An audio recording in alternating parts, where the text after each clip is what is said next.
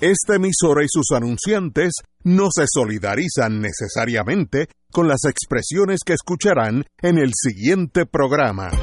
Son las 5 de la tarde, hora de escuchar Fuego Cruzado, el programa de más credibilidad en la radio puertorriqueña, en las voces de Ignacio Rivera, Néstor Duprey y sus panelistas invitados con su discusión política dinámica e incisiva de los acontecimientos más importantes del momento. Fuego Cruzado comienza ahora.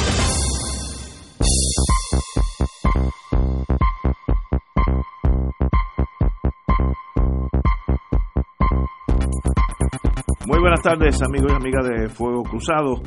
Hoy es jueves 8 de noviembre. Hace exactamente dos años, exactamente dos años, el Partido Nuevo ganó unas elecciones cómodas eh, para, para los próximos cuatro años que nos llevarán hasta el 2020. Y hoy estamos a mitad de ese sendero.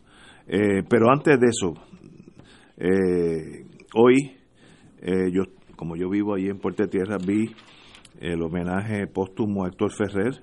Eh, hubo mucha gente en el partido en la sede del Partido Popular y salió una caravana también eh, considerable, así que obviamente el Partido Popular le rinde los últimos honores al amigo eh, Héctor Ferrer y sencillamente pues que uno puede decir excepto qué pena que a los 48 años pues pasa a otro sendero de la vida. Eh, y sencillamente, pues, no se puede decir nada excepto que estuvieron hoy en el partido, el expresidente del Partido Popular estuvo, estuvo expuesto en el Capitolio y luego en Puerta de, Puerta de Tierra. Eh, esta cena de Puerta de, Puerta de Tierra fue el último adiós que, que han organizado el Partido Popular para rendirle homenaje a que fuera su presidente. Eh, es una pena, me, me, duele mucho decir esto, pero eh, la vida es así como es, it is what it is. Eh, ya, el, según Lucecita Benítez, cantó Amanecer Borincano, de más está decir, muy emotivo, y ahora ya, ya ha sido trasladado. Eh, a la funeraria Eret. Eh, una pena, siempre hay una nota discordante, siempre hay gente pequeña que no sabe cuándo quedarse callado, cuándo asumir una posición de humanidad y siguen siendo chiquitos, pero los chiquitos hay que bregar con ellos porque siguen siendo chiquitos y esos no pueden crecer. Eh, de más está decir, en torno a mí, que yo no puedo decir que fuimos adversarios políticos porque yo no tengo adversarios en ninguno de, los, de toda la gama de los partidos, eh, pero lo recuerdo como un amigo, muy buena persona, lo recuerdo en el mundo atlético, que lo vi compitiendo en esa cosa de Ironman una vez por lo menos, tropecé con él. Y pues esa es su imagen que yo tengo, atleta, bonito, alegre, eh, buen ser humano. Y que en paz descanse el compañero Ferrer, Néstor. Hoy se celebraron las exequias fúnebres públicas de Héctor Ferrer. Eh, ya ayer había estado expuesto su cadáver en la funeraria Eret, regresa a la funeraria donde mañana al mediodía Dímelo, se va a celebrar una se va a celebrar una misa. Yo voy a ir el primer día de clase del trimestre eh, en la Universidad Interamericana, pues estuve allí todo el día, pero en una parte quizá al mediodía, pues escuché algunas eh, de las expresiones que se hicieron allí, escuché a Eduardo Batia, escuché a la comisionada residente y escuché al gobernador de Puerto Rico, Ricardo Rosselló. Eh, tengo que decir que las expresiones del gobernador fueron muy dignas, muy sentidas, me pareció que fue genuina su expresión eh, y me parece que reflejó lo que era el, el dolor de un pueblo, una clase política que se unió en ese sentido para dejar atrás cualquier diferencia y expresar el último adiós a, Héctor Ferrer. Yo dije el día que murió Héctor que pues iba, hice ahí un recuento de lo que fue mi relación con él desde que lo conocí en el año 1999 para allá, para finales del 99, hasta su partida. Y sabía que hoy era un día muy complicado, porque la vida de Héctor Ferrer, en términos políticos, como todo aquel que decide colocarse en la primera línea de fuego, eh, pues es una vida de victorias, de derrotas, de coincidencias y de diferencias. Y sabía que hoy, eh, junto con lo mejor de la clase política, también iban a haber expresiones, unas producto del dolor, otras producto de la mezquindad, otras producto del oportunismo, y que sabía porque uno conoce el entorno en el que se mueve, que a pesar de que la inmensa mayoría de las expresiones del liderato político del país iban a estar dirigidas a resaltar lo mejor de la vida de Héctor y de resaltar aquello que hace que hoy su figura eh, se enaltezca, pues que también los seres pequeños actúan de manera pequeña y no hay ocasión grande donde no desperdicien para mostrar su pequeñez. Y en ese sentido, pues me parece que vimos eso, eso también. Eh, me parece que, por ejemplo, las expresiones de la comisionada residente, Jennifer González, que me extrañaron mucho. No porque no sepa que es capaz de comportarse de esa manera, sino porque pensé que por la gran amistad que la unió a Héctor Ferrer, no iba a aprovechar un momento como ese para tratar de echarle leña a un fuego de una controversia que todo el mundo sabe que estuvo presente en los últimos días de la vida de Héctor Ferrer y que hoy no era el momento para que frente a su cadáver se estuviese exponiendo. Me parece que fue muy bajo de la comisionada residente las expresiones que tuvo. Ahora quiero porque sería un irresponsable si no lo hiciera, decir lo siguiente. En este micrófono todo el mundo sabe cuáles fueron las posturas que asumí en términos de las graves diferencias que tuve con Héctor en el manejo de su última presidencia del Partido Popular que nos llevaron a tomar caminos divergentes. Él manteniéndose en la suya, yo adoptando una postura de alejamiento del Partido Popular. Eso no me nubla el entendimiento y eso no me no disminuyó en mí el gran cariño y el gran agradecimiento que le tuve a Héctor Ferrer en vida. Yo no puedo juzgar las acciones de los demás, sus motivaciones y demás. Si a mí me hubiese tocado tomar la decisión que tuvo que tomar mi amigo y hermano Manuel Natal ayer, hubiese actuado de manera diferente. Ahora bien, me parece que es un acto de hipocresía de muchos, particularmente de los adversarios políticos en vida de Héctor Ferrer, de levantarse por encima del cadáver de Héctor Ferrer para hacer un linchamiento de Manuel Natal. Me parece que Manuel explicó las razones por las que actuó como actuó. Repito, si yo hubiese estado en el lugar de Manuel hubiese actuado diferente. Pero me parece que sabiendo lo que estuvo en juego ayer en la sesión legislativa, donde prácticamente se ha hipotecado a este pueblo por 40 años, con el voto que se dio ayer a ciegas del acuerdo de la Junta de Control Fiscal con Cofina, hoy el tema sea el voto de Manuel Natal en contra que se le pusiera el nombre de Héctor Ferrer al Centro Comprensivo de Cáncer. Repito, si yo hubiese estado en el lugar de Manuel hubiera actuado diferente. Y me parece que en ese sentido eh, debió haber mucho más prudencia y mucho más sentimiento de desprendimiento.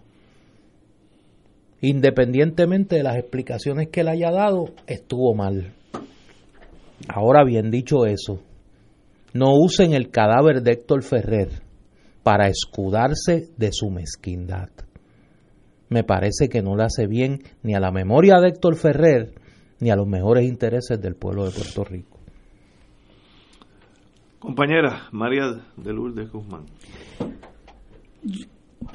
A mí me da, me da, eh, yo no escuché lo que dijo la comisionada residente porque yo les tengo que confesar que se requiere tener estómago para poder escuchar a la comisionada residente porque ella es la demagogia en dos piernas. Eh, yo simple y sencillamente no puedo escucharla, aunque claro, debería hacerlo para poder expresarme en cuanto a lo que ella dice, pero yo estoy tan acostumbrada ya a su demagogia y estoy tan acostumbrada ya a su traición al país que realmente a mí se me hace muy difícil escucharla cuando habla porque simple y sencillamente no le creo nada de lo que dice. Y estoy totalmente segura de que hoy no debió haber sido la excepción, pero confieso que no, no escuché sus expresiones. Ahora, tengo que coincidir con Néstor en el sentido de que yo sé que aquí ha habido mucha gente sacando capital político del fallecimiento de una persona muy querida, eh, que es el licenciado Héctor Ferrer. Eh, y eso realmente es muy lamentable, muy lamentable. Eh, y, la, y, pues desafortunadamente este no podemos deshacernos de este tipo de conducta porque ya estamos acostumbradas acostumbradas a ello. Yo creo, sin embargo, que aun cuando uno haya tenido diferencias con él, eh, pues eh, hay que hay que ser generoso. Creo que lo expresé el, al otro día su fallecimiento y uno tiene que solidarizarse con el dolor de su familia, de sus amigos eh, reconocer que pues fue una persona que aunque yo diferí diametralmente de sus posturas ideológicas y las discutí en un par de ocasiones con él, pues una persona con la que a la que le tenía aprecio, vamos. Eh, y creo que si todos nosotros aplicáramos aquella máxima de doña Concha Meléndez, disentir no es desamar, pues yo creo que la, la política correría distinto. Lo que pasa es que aquí hay mucha hipocresía.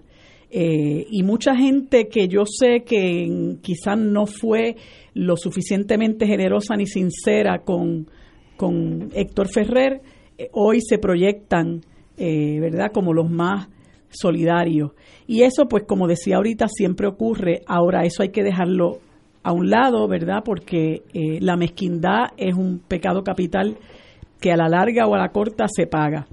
Eh, yo creo que hay que dejarlo descansar, hay que mantener la solidaridad con su familia, mantener la solidaridad con, sus amigos eh, y tratar, ¿verdad?, en la medida que sea posible, de que aquello bueno y positivo que dejó Héctor Ferrer, pues uno tratar de emularlo eh, y, abandonar aquellas cosas que muchos hoy han dejado ver como parte de su lado oscuro, sacando capital político, como dije ahorita, del fallecimiento de Héctor Ferrer y de lo que es, eso significa para las personas que hoy sufren su, su, su partida. En cuanto a lo de Manuel, yo creo, como dice Néstor también, me parece que ha habido mucha mezquindad con Manuel Natal. Eh, yo eh, hice unas expresiones en la red social Facebook porque me pareció totalmente fuera de proporción una serie de críticas que se le hicieron porque votó en contra de, la designación del Centro Comprensivo de Cáncer eh, con el nombre de Héctor Ferrer, me parece que, bueno, si fue un error o si fue a propósito, como sea, tampoco es para tanto.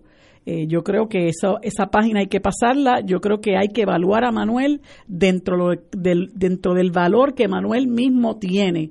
Y como yo expresaba, Manuel ahora mismo no solamente tuvo la valentía, la entereza de abandonar un partido que ya no respondía a lo que eran los dictados de su conciencia, eh, sino que Manuel es de los pocos legisladores que sacan la cara por el país y que defiende al país con uñas y dientes. A mí no me importa si me dicen populete, ya lo, me lo han dicho en otras ocasiones, pero yo creo que al pan pan y al vino vino.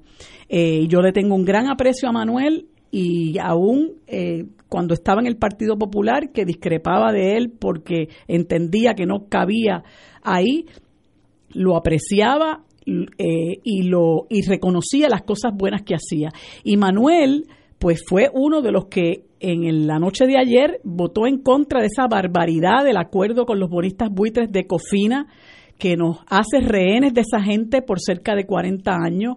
Manuel fue uno de los eh, eh, legisladores que primero alzó su voz sobre la barbaridad de la deuda pública a la que se había sometido este país, solicitó junto con otros legisladores, entre los cuales está Carlos Vargas, el que, el que falleció, Luis Vega Ramos, eh, Luis Raúl Torres y Ángel Rosa, solicitaron la auditoría de la deuda. Y eso hay que reconocerlo. Cuando nadie en este país hablaba de la auditoría de la deuda, Manuel fue uno de los portestandartes de eso. Y no solamente lo hizo, sino que se dedicó a estudiar la naturaleza de la deuda y a denunciado eh, que esa deuda, parte de esa deuda es ilegítima eh, y ha dado esa batalla que es crucial para este pueblo. Así que me parece que si se le pasó o no se le pasó, si lo hizo a propósito, ya eso es harina de otro costal y creo que mucha gente está aprovechando esa situación para sacar capital político también y aprovechar y linchar a Manuel Natal por algo que realmente ya no tiene, no tiene razón de ser. Tenemos aquí una pausa, regresamos con Fuego Cruzado. Fuego Cruzado está contigo en todo Puerto Rico. La oficina médica del Dr. Ramón Luis López Acosta, especialista en medicina de familia, provee servicio a pacientes adultos y geriátricos de manera continua y comprensiva, servicio de medicina primaria preventiva y de medicina intrahospitalaria a nuestros pacientes, localizada en la calle Lloveras 650, edificio Centro Plaza, suite 207, Santurce, cerca del Hospital Pavía. Llámenos al 787 725 7888 725-7888 y haga una cita para evaluación. Aceptamos la mayoría de los seguros médicos Advantage y comerciales. Llega a Puerto Rico Anat Cohen, virtuosa clarinetista y una de las más importantes músicos del jazz del mundo, para una única presentación el domingo 11 de noviembre. Un concierto especial en el que Anat Cohen, acompañada de extraordinarios músicos del Brasil, presentará un fascinante recorrido por uno de los más hermosos géneros de la música brasilera, Anat Cohen y Choro Aventuroso. Domingo 11 de noviembre, Sala Sinfónica Pablo Casals. Boletos en tiqueterapr.com y en el Centro de Bellas Artes de Santurce. La Parroquia y Academia Espíritu Santo de Levitown presentan a Andy Montañez en Viva la Navidad. ¡Viva Nochebuena! ¡Viva Navidad! Ven y disfruta de una espectacular gala de Navidad en familia. Acompáñeme que en este momento son 55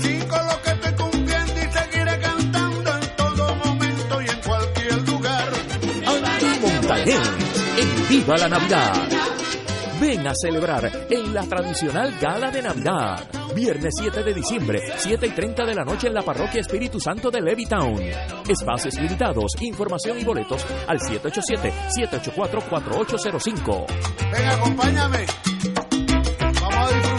Auspician Grafiarte, Seminario Católico El Visitante, Teleoro Canal 13, Oro 92.5 FM y Radio Paz 810 AM. Fanático del deporte, la mejor información y el mejor análisis lo escuchas los sábados a las 2 de la tarde por Impacto Deportivo con Javier Sabat y el más completo elenco en deportes por Radio Paz 810 AM y en las redes sociales Facebook Impacto Deportivo Radio PR Twitter e Instagram Impacto underscore Deport juntos impactando el deporte nacional.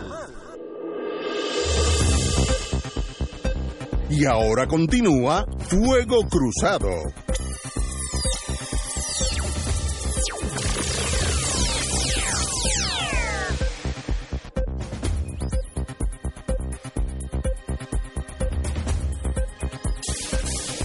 Amigos, amigas, yo recurro al idioma inglés, pero no inglés de Estados Unidos, el inglés de, de Londres, de la reina de Inglaterra, donde en esas civilización británica, hay una palabra que significa mucho más que en español, es decorum, el decoro, pero en, en, en el inglés británico no es el decoro de las cosas, no, es una forma de pasar por la vida con la elegancia de la reina de Inglaterra, de esa fineza de vivir. Y yo creo que en estos casos, en el caso del amigo Ferrer, eh, hay que tener de, decoro, lo digo en español, pero estoy hablando en inglés, decorum, porque los británicos saben que hay momentos donde hay que ser elegante. Ah, que luego hay una guerra mundial, lo que sea, eso es después. Hoy hay que ser elegante. Y si usted no tiene ese decoro en la vida, usted es un títere más. Usted es pequeño. Nunca va a hacer nada en la vida porque es demasiado de pequeño. En la vida hay que hay momentos donde hay que ser elegante, fino, culto y no y salirnos de la cosa del cafetín, de las trincheras políticas, de la cosa chiquitita. Y hay gente que sencillamente no puede. No pueden porque no tienen ni la cultura ni el decoro de, de ser, superar un momento dado. Eh, voy a dar un, ejemplo militar, pero que de- demuestra lo que, es, lo que es la elegancia británica. Yo fui a Inglaterra un año después de la guerra de las Malvinas, no sé qué el año, pero un año después yo estaba allá. Y fui al Museo Militar de la Fuerza Aérea Británica. Y cuando estuve allí me confundieron con un argentino porque estaban entrando en ese momento.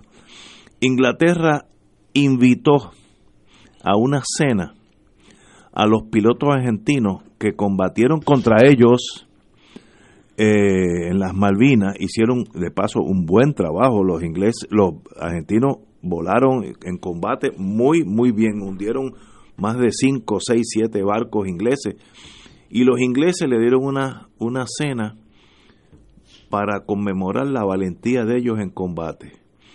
Son enemigos de guerra y siempre hay unas reglas de urbanidad, de fineza, que eso hablaba también de los ingleses.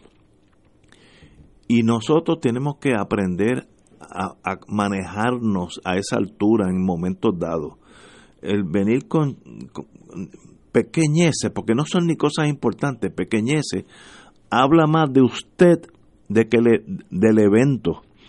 Por tanto, algún día podremos comportarnos como esa civilización inglesa que tiene esa palabra, decorum, el, el ser elegante ante cualquier situación. ¿Podemos nosotros superar la pequeñez? Yo espero que sí, yo espero que las nuevas generaciones sean mejor que nosotros y, y nos enseñen a ser, a ser elegantes y finas. Bueno, dejando al amigo Ferrer ya en la historia, desgraciadamente. Oye, no han dicho nada de esos mismos que linchan y pelan a Manuel. Se han quedado calladitos con el contrato del presidente de la Junta de Gobierno de la UPR con la Junta Ah, de vamos, Planificación. vamos ahorita, sí, pero es un detalle Eh, de quórum.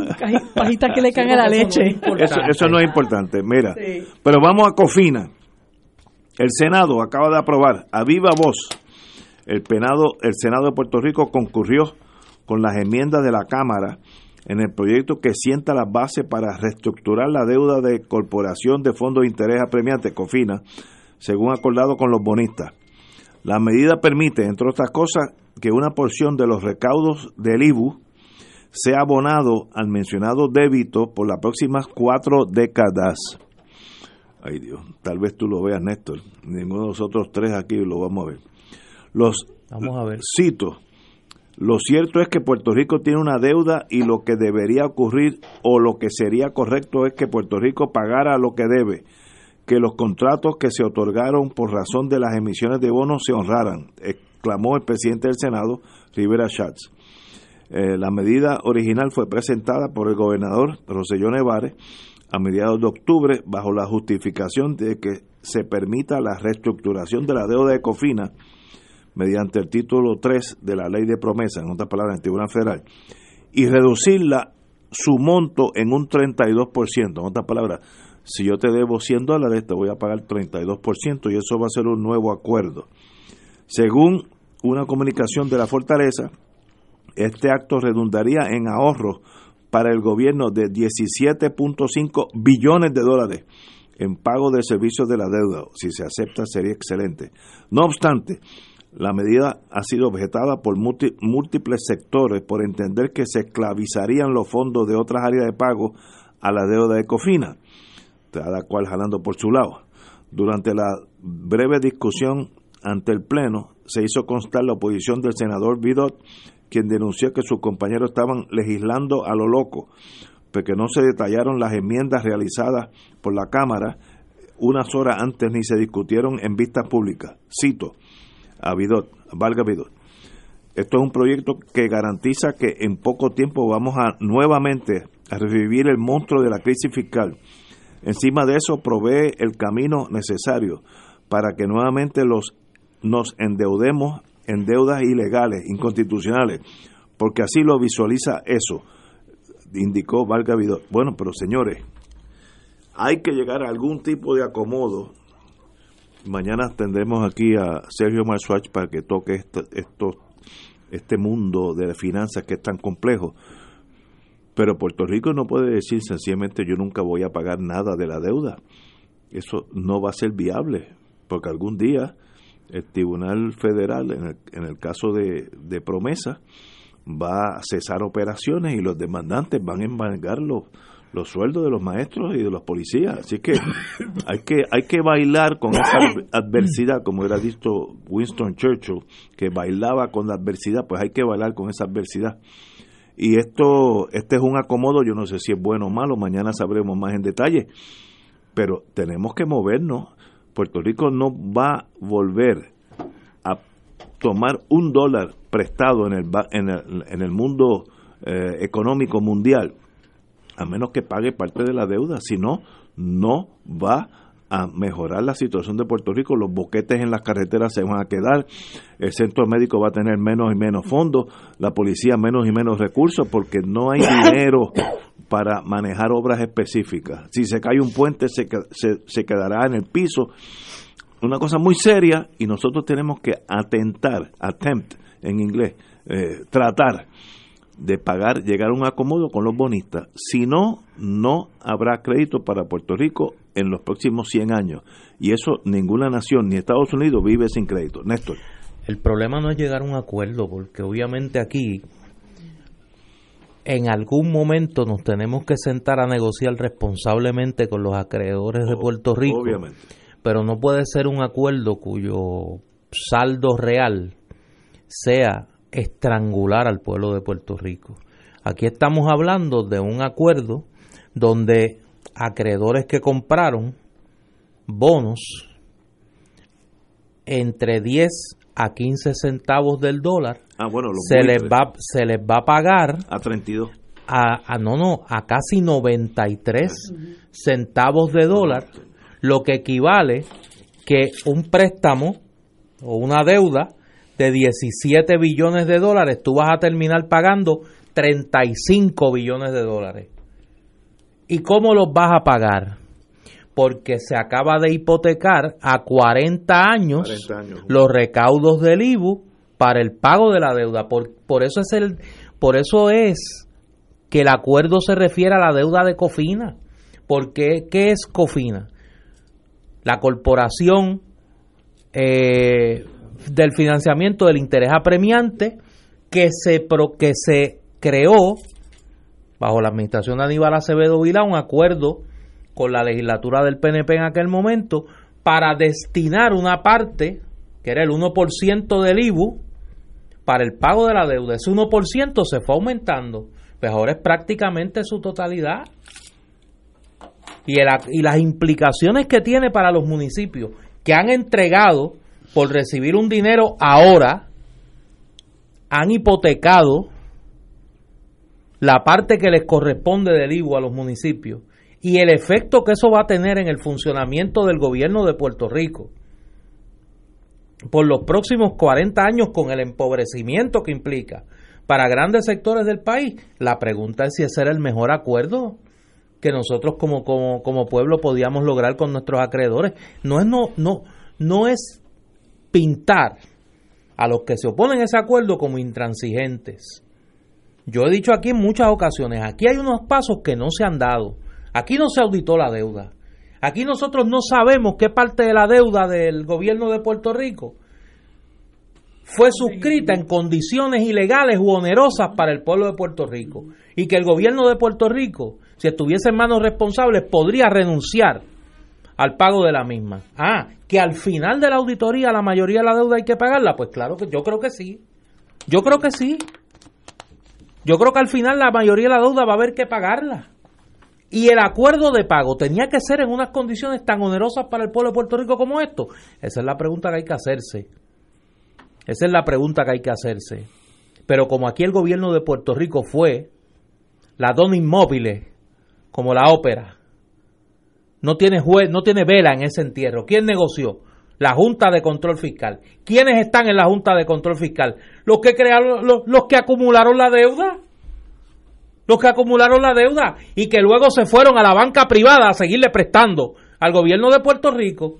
Pero no ha pasado nada. No ha pasado nada con esa gente porque están apertrechados en la Junta de Control Fiscal. Ese es el problema con este acuerdo de COFINA. Tenemos aquí una pausa y regresamos con este tema. Esto es Fuego Cruzado por Radio Paz 810 AM.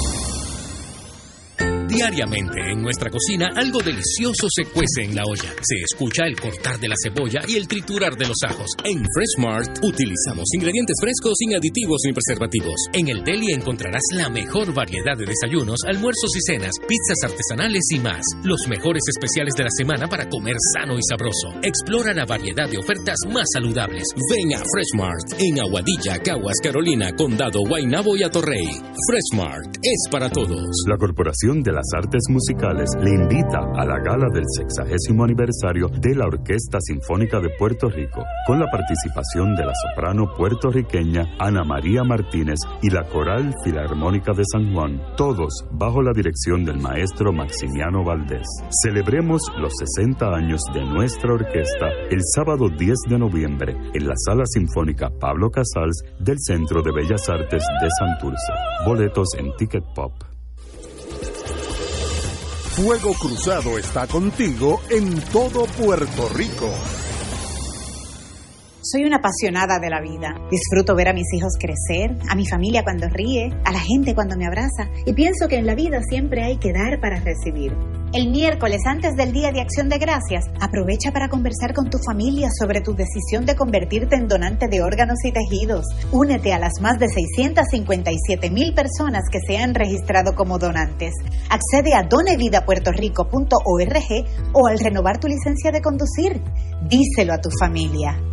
El amor nos hace ver lo que aparentemente no se ve y lo transforma todo en un mundo espectacular. PSB Productions te invita a soñar con el musical de Disney, Beauty and the Beast, con un gran elenco y orquesta en vivo, del 14 al 30 de diciembre del 2018, en el Centro de Bellas Artes de Santurce. Para información y boletos, 787-620-4444, 787-505-6677 y 787-792-5000. Y ahora continúa Fuego Cruzado.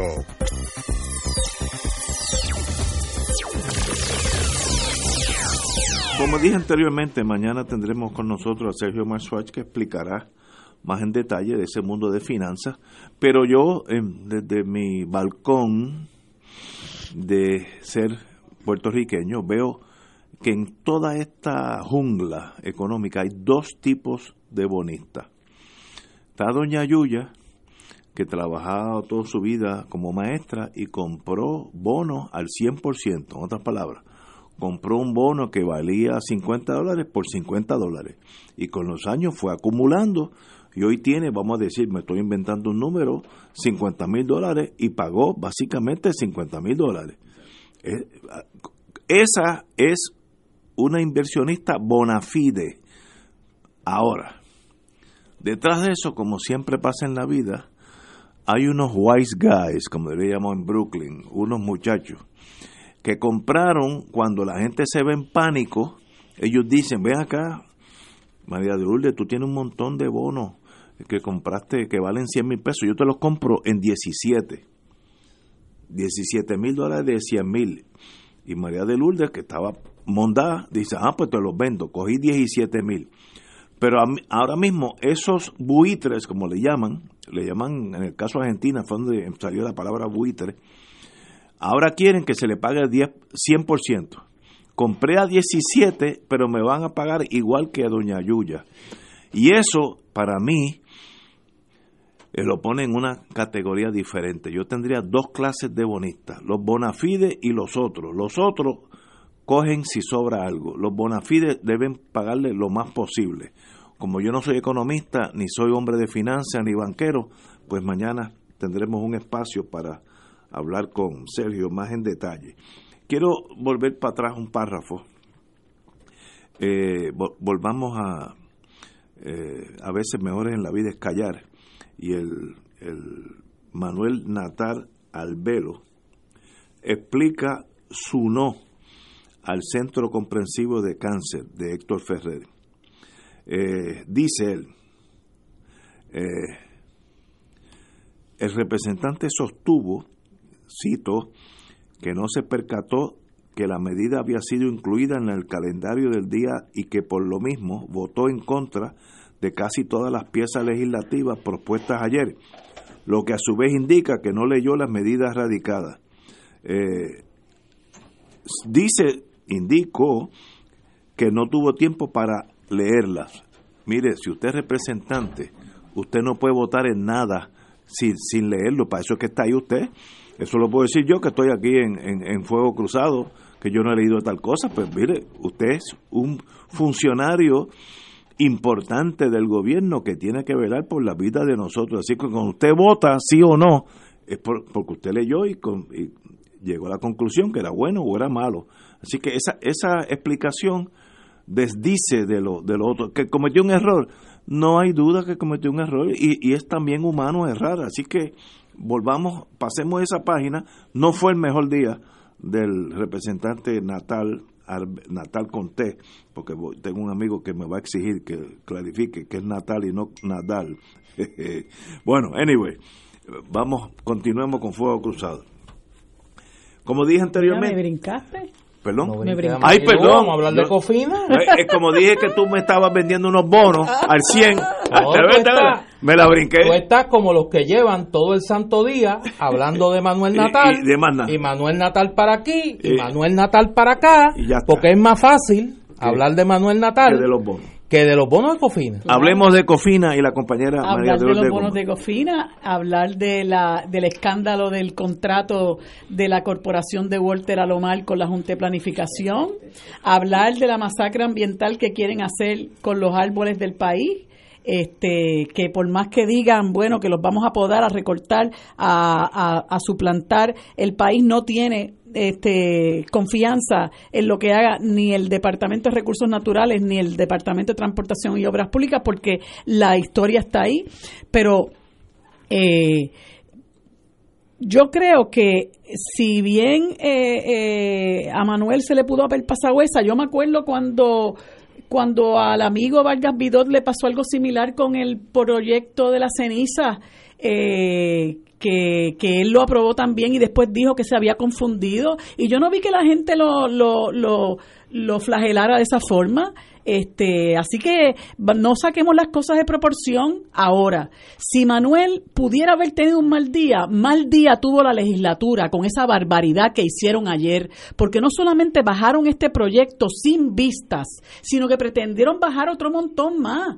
Este, y entonces lo hace, el de la reforma contributiva lo bajaron un día las once y pico de la noche. Y yo escuché a un legislador eh, popular, creo que Jesús Santa, que dijo, mire, yo me acosté a las 4 de la mañana, porque él, él, él trató de hacer lo que podía, ¿verdad? Para por lo menos emitir un voto, pero se acostó a las 4 de la mañana. O sea, ¿qué responsabilidad hay en, hay, hay, hay en eso? De que usted baje un proyecto de reforma contributiva con lo técnico y complicado que es eso, que después los que saben dicen, y escuchamos a, hemos escuchado a Zaragoza y hemos escuchado a otros que dicen que eso no es, y a Alameda incluso, que eso no es ninguna reforma este, eh, contributiva nada. Pues entonces vienen con esto de, de COFINA como ladrones en la noche, sin vistas públicas ni nada, para no darle oportunidad a nadie a que hable sobre el contenido y la traición que, que entraña ese proyecto. Porque para empezar, cuando usted aprueba un proyecto como este, usted lo primero que está haciendo es dando por bueno la deuda. Y eso es lo primero que nosotros tenemos que aclarar y es lo que el país tiene que tiene derecho a saber el contenido de esa deuda, porque esa deuda es de 72 mil millones de pesos. ¿Cómo, Y- lleg- cómo llegamos ¿Cómo a esa suma? llegamos ahí? Y Eso. Manuel es uno de los que se ha encargado de desmenuzar eso, como lo han hecho los amigos eh, que están luchando por la auditoría de la deuda, también la han desmenuzado y eso se ha, se ha discutido y se está luchando por el derecho de la gente a saber, porque el problema es que esa deuda se pone, el pago de esa deuda se pone sobre los hombros de todos nosotros y yo no cogí un chavo. Y hay un montón de gente que nos está escuchando que tampoco cogió un chavo de esos 72 mil pesos y nos tocan 20 y pico mil pesos a cada uno. Eso es una barbaridad. Y vienen estos individuos e individuas a pasar este, este proyecto sin, sin eh, vistas públicas, donde le van a pagar 93 chavos a los bonistas buitres que compraron entre 10 y 17. Después la Junta de Control Fiscal tiene la desfachatez de decir, no, les rebajamos siete chavos, no le, no le rebajó siete chavos nada. Usted le está regalando 60 o 70 chavos a los bonistas buitres. Ahora, a los bonistas del patio, a esos les pagan por mitad. Esos los machetean por mitad. Y cuando venimos a ver, tenemos que estar pagando, utili- utilizando el IBU para pagar eso, y con eso nos amarramos las manos para pagar otras cosas. Por eso es la preocupación de muchos de los de algunos legisladores, entre ellos el, el, el, el amigo Denis Márquez, que dice, mire, aquí se va a chavar la gen- los, los pensionados porque no va a haber dinero para pagar las pensiones. Y entonces él dice muy acertadamente, esto hará que los bonistas ganen entre dos y hasta casi cuatro veces lo que en realidad invirtieron a costa del bolsillo de quienes pagan el IBU en compras y servicios. Eso es la que hay. Es una legislación para proteger a los bonistas buitres. Por eso yo no me canso de decir que este país juega con dos enemigos y un traidor porque la Junta vino aquí para eso y la Junta ha hecho todo lo posible por aprobar medidas que permitan el pago de la deuda tal y como está contemplada. Y el gobierno le sirve, el gobierno le sirve, le sirve de instrumento. Entonces nos amarran por 40 años y, y nosotros no vamos a tener dinero para ninguna otra cosa. ¿Y quiénes van a sufrir las consecuencias de un acuerdo como ese? Pues todos los, los ciudadanos de a pie, ellos no lo sufren, ellos están de lo más tranquilos. Y entonces eso es lo que nosotros tenemos que plantearnos, que la- esta legislatura está aprobando legislación en favor de los grandes intereses, porque esos son los intereses que ellos representan. Entonces, hombre, vamos a atender lo que es verdaderamente importante. Entonces quieren entretener a la gente con el olvido o el error de Manuel Natal. No, mire, métanle mano a sus propios escándalos, a sus propios desaciertos y a sus propios desmanes, que son los que tienen efecto después contra los mejores intereses del país que ellos dicen defender. Fíjate, fíjate qué, irresponsabilidad la de la Asamblea Legislativa anoche. La Asamblea Legislativa, esta quizá la legislación más importante que van a aprobar en esta última sesión legislativa, deciden bajarla a votación en la oscuridad de la noche, sin vistas públicas, y la incluyeron en un calendario de votación final donde había 24 medidas.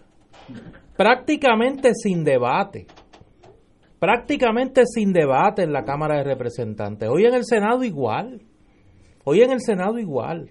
Y claro, la máquina mediática que tiene el gobierno, que tienen los intereses que están en la Junta de Control Fiscal, y que precisamente quien ha denunciado ese contubernio es Manuel Natal.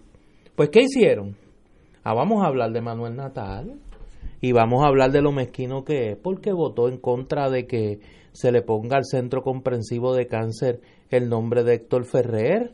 Y los que recibieron, no hace mucho, el regalo de los terrenos de el estacionamiento del tren urbano del Sagrado Corazón, que son los mismos que habían recibido el regalo del tratamiento como ley 2022 a una corporación doméstica que entonces se convirtió en foránea y que recibieron los 2 millones de dólares en incentivos para un proyecto en Roosevelt Road. Sí, las empresas del grupo Ferrer Rangel.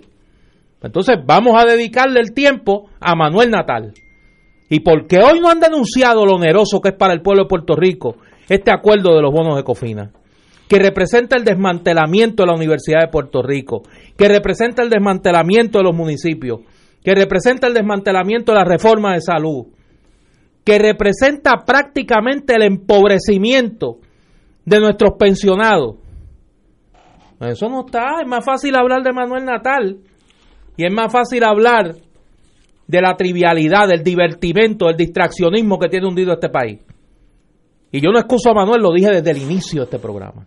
Si hubiese estado sentado en ese escaño en vez de Manuel Natal, hubiese actuado diferente. Pero este país no puede seguir buscando excusas para no hablar de lo importante. Y no puede seguir siendo rehén y comodín de los grandes intereses que controlan la agenda mediática en Puerto Rico y los que se prestan a servirle de cómplices.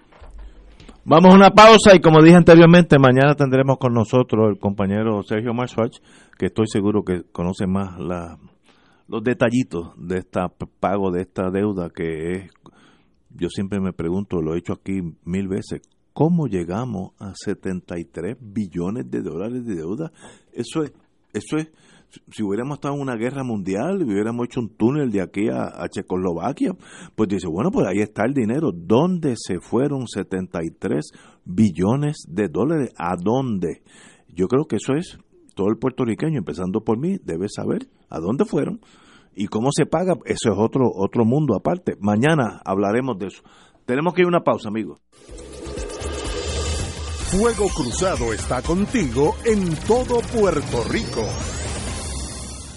La Corporación de las Artes Musicales le invita a la gala del sexagésimo aniversario de la Orquesta Sinfónica de Puerto Rico, con la participación de la soprano puertorriqueña Ana María Martínez y la Coral Filarmónica de San Juan, todos bajo la dirección del maestro Maximiano Valdés.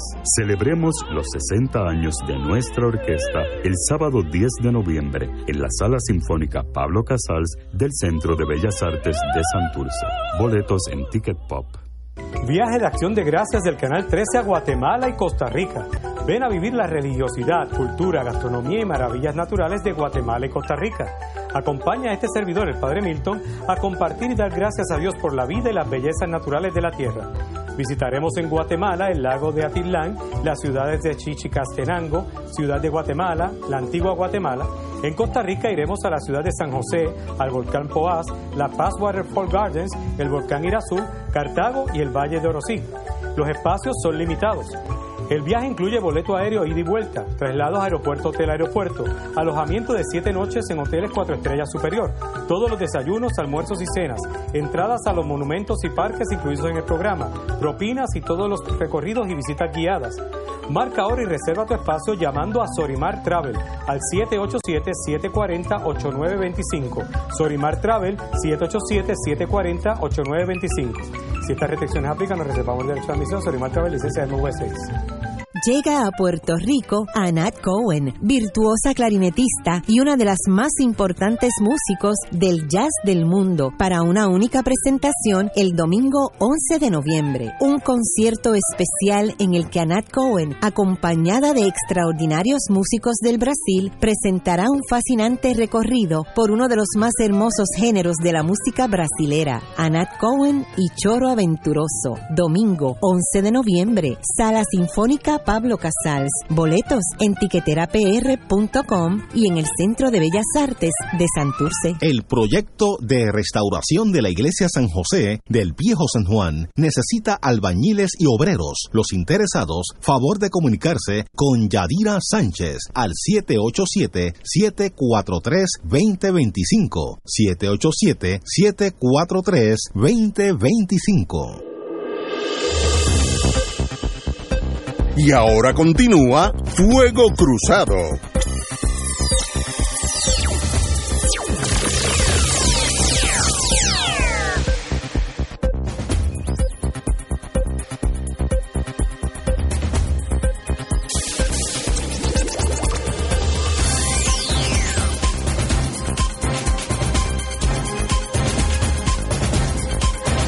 Como dijimos anteriormente, eh, en estos en estos días hubo la la elección de medio término, midterm, y hoy salió una noticia que obviamente es manicured, es adobada por la, la PRAFA, por la oficina de Puerto Rico en Washington, pero dice que la gran mayoría de los candidatos que endosó el gobernador Rosselló salieron electos. Este, este señor Mercader, ¿cómo se llama él? Eh, eh, Carlos Mercader, no lo conozco, indicó que de 33 candidatos que endosó el gobernador, 30 fueron electos. Eh, notó, estoy traduciendo en inglés, que eh, hay representantes que serán parte de la nueva liderato en la Cámara de Representantes. Esto ayudará a Puerto Rico, ahí yo difiero, me, que, que porque fuera electo, endosado por el gobernador, estos señores van a ser pro Puerto Rico, ellos van a ser pro el distrito por la cual salieron electos, que ahí, sí que le va la vida. Bueno, eso es aparte. Eh, de 13 candidatos para gobernador que endosó el gobernador, 12 salieron electos. Oye, y el gobernador eh, endosó 11 candidatos para el Senado y 9 fueron electos. Eh, así que el gobernador tiene un buen batting average, la salió bien en estas elecciones, en el sentido que tiene un ojo para endosar a aquellos que van a salir electos, que eso en sí requiere un talento especial. Bueno, mientras más IOUs, mientras más nos deban estos señores, y ahí yo difiero porque yo viví muchos años en Estados Unidos, y los candidatos, miren, el candidato, aunque sea hispano, eh, se debe a sus electores. Si usted es candidato, sea haya nacido en, en Tierra y usted es candidato allá en South Carolina, usted se debe al, al mundo, a la economía, a la política de Carolina del Sur. Y nosotros entendemos que, que nuestra cultura, nuestra eh, linaje, lineage, eh, eh, la ascendencia nuestra es tal que donde quiera que haya un puertorriqueño va a estar hablando a favor de Puerto Rico. Eso yo no creo, yo no creo que eso es así, pero me gustaría estar equivocado. Pero el gobernador se la apuntó, endosó la mayoría de los que hicieron electos. Yo creo que eso es una apunta bien al gobernador. Néstor. Eh, yo creo que eso lo veremos en enero. O sea, si Carlos estuviera aquí, Saludo a nuestro hermano Carlos Gallizar. Ay Dios, me hace falta. Sí. Diría que esos son los que antes le llamaban los amigos de Puerto Rico. Exacto, eso es de ¿Tú te acuerdas? Eso es de Carlos. Los amigos de Puerto Rico. no son, digo, son amigos, son amigos de sus contribuyentes y de sus electores. En ese orden. Seguro. De sus contribuyentes económicos primero y luego de sus electores. Porque los contribuyentes le permiten llevar el mensaje a sus electores. Pero ojalá que, ojalá que sea para bien del país. Yo insisto que lo que hay que velar es qué va a ocurrir en agosto del 2019 con los nombramientos a la Junta de Control Fiscal. Vamos a ver. Bueno, el, el presidente reelecto, eh, digo, eh, el presidente electo, que el señor Trump, va a nombrar su gente. Y, y, eso es normal y es lo que procede en derecho, así que de eso no hay duda. Esta junta va a ir, se va a ir yendo, como decía MacArthur, fading away, se está yendo hacia el horizonte y Trump va a nombrar nuevos, nuevos administradores de la Junta de Control Fiscal. Si es bueno o malo, eso es otro, otro análisis, pero ya veremos paso a paso. Pero no hay duda que el presidente de Estados Unidos con la fuerza que tiene ahora, sobre todo en el Senado, eh, va a ser lo que él estime que es conveniente a los Estados Unidos, no tiene nada que ver con Puerto Rico, a los Estados Unidos, que ese sí es su deber. Marilu. Mira, eh, yo creo que es un, es un panorama muy, muy triste para nosotros. Eh, si, si, el, si el pueblo no decide eh, unirse y levantarse, porque aquí realmente somos muchos los que estamos afectados eh, y no debemos, no, no, debe haber ninguna eh, ninguna controversia en cuanto a que es el momento de unirse y levantarse en contra de estas eh, ejecutorias del gobierno y de la Junta de Control Fiscal porque la cosa indudablemente se va a poner peor y nosotros no solamente estaríamos estamos luchando por nosotros, estamos luchando por las futuras generaciones y en ese sentido tenemos una responsabilidad con las futuras generaciones. Pero en lo que decidimos a, a movernos, este una de las cosas con las que también esta clase política se puede entretener es con la debacle que tiene la reforma de salud vital, que la acaban de implementar creo que el primero de noviembre y lo que hay es un desbarajuste donde quiera porque no, han, no hay contratos de proveedores, la gente no puede recibir servicios de salud, o sea, esto es un desbarajuste de verdad. Y yo creo que eso es un, un otro tema en el que podrían entretenerse eh, muchos de los que hoy eh, se, se entretienen criticando a Manuel Natal, porque la realidad es que si nos sentamos a evaluar lo que está pasando en este momento, incluyendo también el otro desbarajuste que tienen ahora en el negociado de ciencias forense, pues mire, realmente yo creo que no hay, no hay que echar mano de las cortinas de humo. Aquí hay unos problemas medulares, unos problemas serios que están afectando a, a la población en cuanto a lo que representan sus servicios esenciales, los derechos esenciales de la gente. Y siempre hay que tener conciencia de que la propia Junta de Control Fiscal, que tanto habla de que si no, la reforma contributiva no se ajusta al plan fiscal, aquello no se ajusta al plan fiscal, mire, hay una obligación de la Junta de Control Fiscal de definir cuáles son los servicios esenciales de nuestro pueblo, precisamente para garantizar que esos servicios esenciales se protejan. Y no lo han hecho, ¿por qué? Porque están utilizando el poder y los recursos que tienen para aprobar medidas que eh, garanticen el pago de los bonos de los bonistas buitres. Y eso la gente lo tiene que tener muy claro. Y yo creo que es momento de que si a usted, usted no siente que todavía le, le afecta, eh, piense que hay un montón de gente que en estos momentos está sufriendo el empobrecimiento de este país, que por lo que vemos va a ser mucho peor. Así que eh, me parece que el momento histórico llama a que aquí haya una, un reactivamiento de las fuerzas, una unidad de las fuerzas progresistas y, y de incluso gente que aunque no esté acostumbrada a hacerlo, esté, sea consciente de lo que nos viene para encima y empecemos a hacer con fuerza lo que hicieron hoy los eh, pensionados de la Universidad de Puerto Rico, lo que hicieron eh, eh, el otro día los dentistas.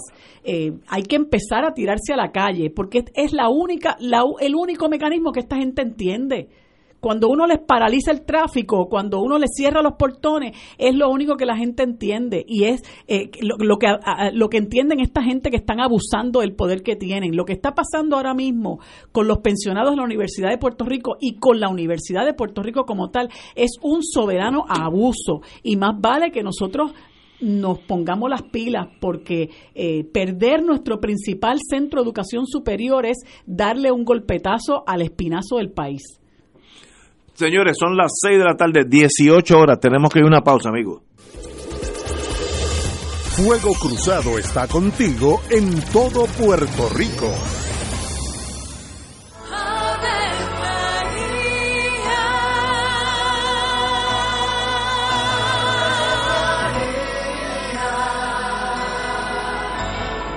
El ángel del Señor anunció a María y ella concibió por obra del Espíritu Santo. Dios te salve María, llena eres de gracia, el Señor es contigo. Bendita tú eres entre todas las mujeres, y bendito es el fruto de tu vientre Jesús. Santa María, Madre de Dios, ruega por nosotros pecadores, ahora y en la hora de nuestra muerte. Amén. He aquí la esclava del Señor. Hágase mí según tu palabra. Dios te salve María, llena eres de gracia, el Señor es contigo.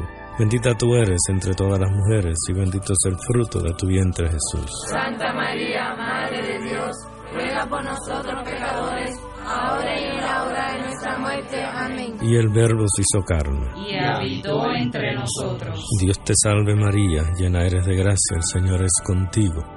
Bendita tú eres entre todas las mujeres, y bendito es el fruto de tu vientre Jesús. Santa María, Madre de Dios, ruega por nosotros pecadores, ahora y en la hora de nuestra muerte. Amén. Ruega por nosotros, Santa Madre de Dios. para que seamos dignos de alcanzar las promesas de nuestro Señor Jesucristo. Oremos. Derrama, Señor, tu gracia sobre nosotros, que por el anuncio del ángel hemos conocido la encarnación de tu Hijo, para que lleguemos por su pasión y su cruz a la gloria de la resurrección, por Jesucristo nuestro Señor. Amén. Gloria al Padre, al Hijo y al Espíritu Santo. Como era en un principio, ahora y siempre, por los siglos de los siglos. Amén. Se sienten los aires navideños y en la comunidad Jesús Mediador estamos listos para celebrar en familia el Festival Navideño que como todos los años la comunidad Jesús Mediador te brinda. Sábado 24 de noviembre desde las 12 del mediodía y el domingo 25 de noviembre desde las 9 de la mañana. Dedicado a Francisco Pirulo Rosado. Habrá kioscos, música, artesanos y grandes artistas invitados. Andrés Jiménez, Gary Núñez y Plena Libre. Pirulo y la tribu. Los violines de Marquito, trovadores y muchos artistas más. 24 y 25 de noviembre, carretera 871, Barrio Volcán, Bayamón. Te esperamos. Aquí la llama se enciende cada tarde a las 5 porque escuchas Radio Paz 810 AM, WKBM San Juan y retransmite en diferido WOROFM Corozal San Juan, la Casa de Fuego Cruzado, el programa de más credibilidad en la radio puertorriqueña.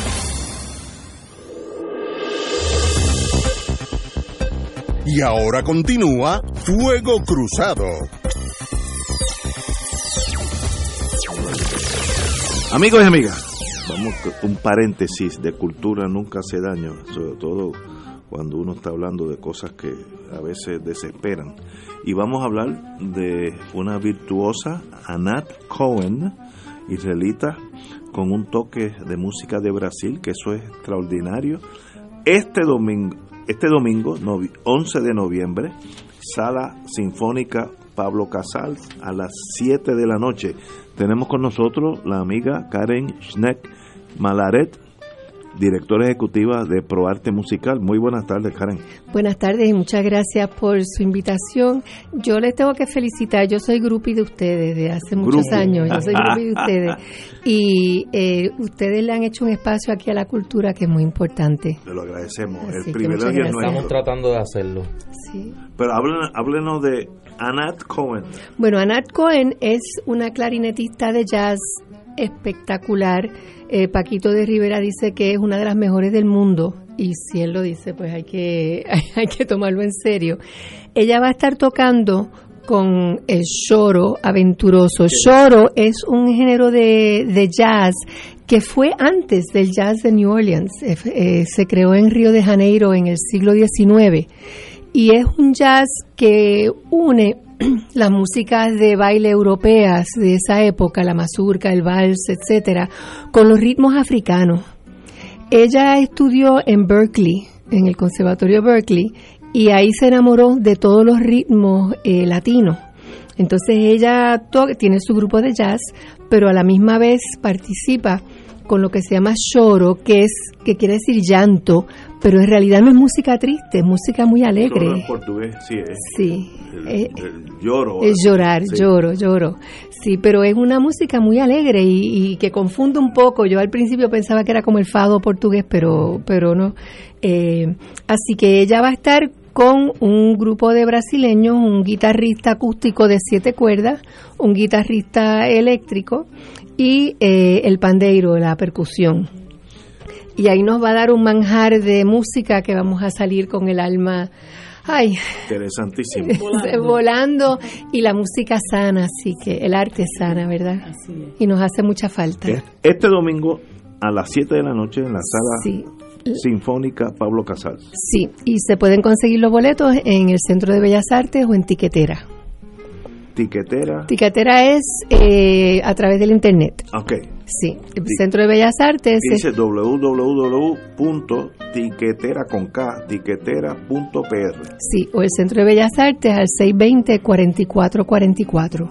Extraordinario. Allí estaremos. Porque Yo espero verlos todos. allí porque No, eso va a ser todos. una cosa excepcional. No, lo que he escuchado, lo que he escuchado de esta intérprete, no la conocía, tengo que admitirlo. es muy bueno. Así, a mí me gusta la música, la música brasileña, eh, me gusta el jazz, así que pues es la combinación perfecta. Bueno, y ella ha sido seleccionada por la Asociación de Periodistas del Jazz como clarinetista del año eh, ocho años consecutivos. Wow. Y es una mujer joven, o sea que ella tiene una carrera por delante con todo lo que trae, ¿verdad? De, de- de su conocimiento y de, de su sentimiento, porque dicen que el choro es algo que llega al alma. Así que los esperamos Un allí. privilegio de tenerla aquí, Hay que ir para allá. Definitivamente. Eh, Karen, nuevamente, Karen, un placer. Los boletos, ¿dónde se pueden adquirir? Se pueden adquirir a través de etiquetera, eh, por el internet o en el Centro de Bellas Artes. 620-4444. Karen, directora ejecutiva de ProArte Musical. Un privilegio tenerla aquí.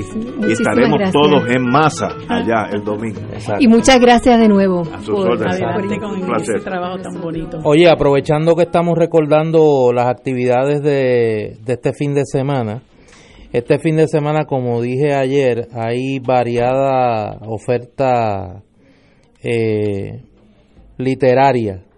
Mañana, a las 7 de la noche, se presenta en la Fundación Nacional para la Cultura Popular, allí lo, el reino de don Javier Santiago, el libro Prohibido Cantar de la doctora Maggi Marrero, que es un recorrido por la persecución política a los eh, músicos y cantantes de Puerto Rico. Mañana viernes a las 7 de la noche en la Fundación Nacional para la Cultura Popular, allá en la calle Fortaleza del Viejo San Juan, se presenta Prohibido Cantar de la doctora Maggi Marrero. Y el sábado a las 10, eh, a las 11 de la mañana, sábado 10 de noviembre a las 11 de la mañana, se presenta el libro Consejos de Cabecera del querido amigo doctor eh, Fernando Cabanillas en la librería El Candil en Ponce, allá en el reino de Luz Nereida y Tamara, el centro del quehacer cultural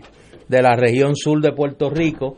Eh, va a estar por allá el doctor Fernando Cabanillas, lo que ya es un bestseller, el libro eh, sobre los tratamientos, lo, lo que funciona y lo que no funciona Las cosas que, nos- que nos ayudan. con el la- tratamiento del cáncer. Consejos de cabecera del doctor Fernando Cabanilla se presenta eh, el sábado a las 11 de la mañana. Así que no hay excusa. Hoy andaba Willy Abreu por allá Willy. por, por Mayagüez, en la casa eh, Pilar de Filló presentando su libro. Eh, mañana la doctora Maggi Marrero en la Fundación para, Nacional para la Cultura Popular presenta su libro Prohibido Cantar y el sábado presenta su libro en Ponce a las 11 de la mañana el querido amigo doctor Fernando Cabanilla. Así que hay oferta literaria, como diría mi abuelo, en bruto este fin de semana. Bueno, no hay excusa, si yo estuviera en otra época me iba, Sí, mire, yo- yo sé cómo me iba para Mayagüez y terminaba en Ponce allá con a Cabanilla. los dos o tres días. No, no, a los dos o tres días. No volvía más. Bueno, amigos, tenemos a alguien de nuestro alma mater, así que Néstor, haz la presentación, por favor. Eh, estábamos hablando hace un rato del tema de del acuerdo con Cofina que negoció el gobierno de Puerto Rico. Y uno de los elementos más eh, conflictivos es lo que tiene que ver tanto con el tema de las pensiones como con el tema de la Universidad de Puerto Rico. Y eh, la Asociación Puertorriqueña de Profesores Universitarios nos había pedido un espacio para hablar del efecto que tiene esta eh, esta medida en la comunidad eh, universitaria. Y tenemos aquí dos representantes de esa comunidad que yo hacía tiempo que no veía. Eh, tengo uno aquí que yo perdí la cuenta la cantidad de eh, marchas, piquetes, sentadas que hicimos allá en la Universidad de Puerto Rico, recinto de Río Piedra, cuando yo era más eh, idealista que ahora, era menos pragmático. Eh, pero, eh, y tengo una representante de los profesores universitarios.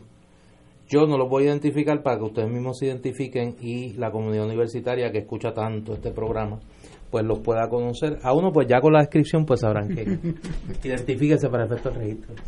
Muy buenas tardes. Saludos Buenas a los tardes. panelistas, al pueblo de Puerto Rico que les escucha. Yo soy Carlos Echevarría de la Universidad de Puerto Rico, presidí la Hermandad de Empleados del Sector No Docente. ¿Por cuántos años? Por siete años, aunque fui miembro de la Junta por muchos años. Néstor era estudiante y toma- tomaba café en el banco del frente del asiento, de- en el kiosco donde tomábamos café por las mañanas y él compartía allí también con nosotros. No diga nada más, mantenga mi reputación eh, idealizada. Profesora, por favor. Sí, pues mi nombre es Diana Rivera Viera, he sido expresidenta de la Junta de Retiro de la Universidad, este miembro de la Diana, APU. ¿cuántos años? Eh, estuve, estuvimos juntos en la Junta, Carlos, tres años y pico, Tres tres, años. Y yo estuve presidiendo, yo creo que dos, ¿verdad? Porque yo ¿Y tú has sido profesor en la UPR cuánto tiempo? 30 años. 30 sí, años. jubilada, yo no, yo estoy jubilada yo no quería tiempo. sacar la cuenta, pero No, son unos cuantos yo llevo unos cuantos años fuera de allí y ya tú estabas allí. Hago la pregunta por lo siguiente. Quienes están con nosotros hoy conocen la universidad. O sea, no, Exacto, no llegaron ayer a la universidad, han conocido y representan, y esto lo quería decir, un liderato eh, que, que fue parte de una época eh, distinta de la universidad. Luego de la huelga de 1981 eh, se estableció en la universidad por todos los sectores universitarios, incluyendo la administración, la política de no confrontación. Y fueron años donde la universidad estuvo, yo creo que es lo más cercano al cogobierno universitario que aspirábamos en una época en el liderato estudiantil y desde los gremios de la universidad. Y lo señalo por lo siguiente, se critica mucho a la comunidad universitaria por confrontacional, por intransigente. La comunidad universitaria ha sabido hacer sacrificios por la universidad cuando ha habido que hacerlo. El problema es que no se han sometido a los caprichos. Cuando, se, cuando no se justifican las medidas en cuanto a la universidad. Hago todo este introito tan largo para que nuestros radioescuchas sepan que quienes hablan son líderes de la comunidad universitaria que han ejercido ese liderato con responsabilidad. Yo creo que hay algo que menciona que es importante, ¿verdad? Que es que los universitarios tenemos, cuando la gente dice de hacer las cosas universitariamente, precisamente está hablando Eso. de un estilo, ¿verdad? Porque dice, pues, universidad es diversidad en la unidad. Y en la, a la universidad tú vas a eso precisamente, ¿verdad? A desarrollarte y aprender y a mirar desde distintas perspectivas y discutir conflictos, pero basándote en datos, teniendo que apoyarte, ¿verdad? En, en, en, en asuntos serios, no meramente una cuestión eh, un poco artesanal, ¿verdad? De- y en ese sentido, pues el momento que nosotros estamos viviendo en la universidad en este momento es muy difícil porque hemos visto una total ausencia desde el punto de vista de la Junta de Gobierno, ¿verdad? Eh, de, de lo que es un estilo universitario, de, de con- conversar, de dialogar, de mirar alternativas, etcétera.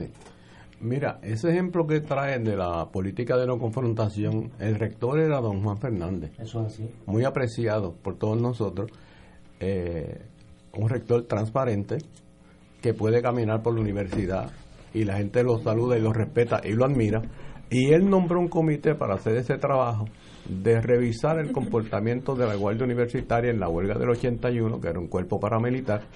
Y en ese comité él nombró un representante de todas De las organizaciones, sectores, yo recuerdo. incluyendo a los estudiantes. Y Ah, los sí. dos representantes que él nombró eran dos reputados profesores universitarios excelentes, el doctor Efraín González Tejera, muy conocido, y el doctor Do- Rafael Ramírez.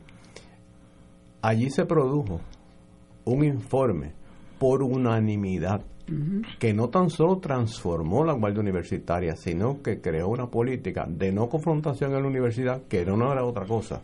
Los universitarios vamos a resolver los problemas conversando, teniendo diferencias, pero un respeto a esas diferencias para poder tener consenso para el bien de la universidad y el país. Y eso prevaleció por esa visión liberal y universitaria del doctor Fernández, que la mantuvo todo el tiempo y todavía siendo parte de algunos eh, grupos universitarios. Tenemos que ir una tenemos que ir una pausa, vamos a una pausa y continuamos con los compañeros de la. Fuego Cruzado está contigo en todo Puerto Rico.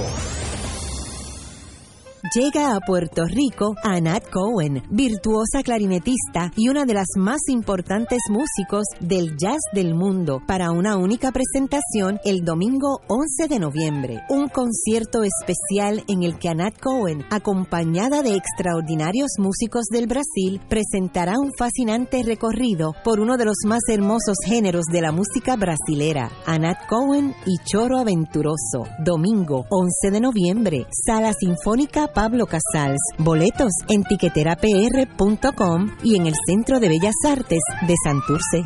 La oficina médica del doctor Ramón Luis López Acosta, especialista en medicina de familia, provee servicio a pacientes adultos y geriátricos de manera continua y comprensiva. Servicio de medicina primaria preventiva y de medicina intrahospitalaria a nuestros pacientes. Localizada en la calle Lloveras, 650, edificio Centro Plaza, Suite 207, Santurce, cerca del Hospital Pavía. Llámenos al 787-725-7888, 725-7888 y haga una cita para evaluación. Aceptamos la mayoría de los seguros médicos Advantage y comerciales.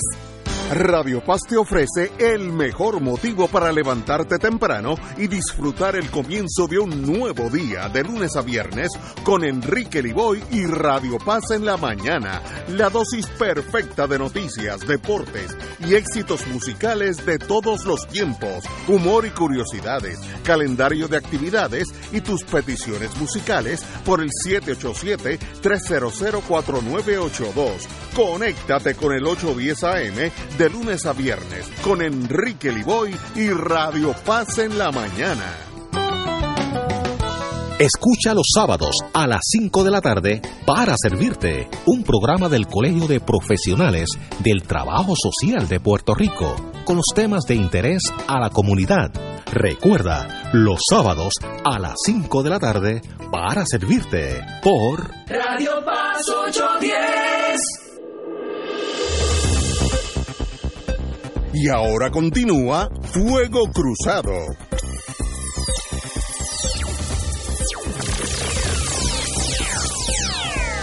Regresamos, amigas y amigos, a Fuego Cruzado. Hemos hecho toda esta introducción histórica para un poco ver de dónde viene, de, de- de dónde venimos y a dónde hemos llegado en términos de la Universidad de Puerto Rico. Yo quisiera un poco, ahora, como dice Ignacio, aterrizar en el, en el presente. Ahora mismo la, la universidad vive una situación complicadísima y dramática en términos de su futuro.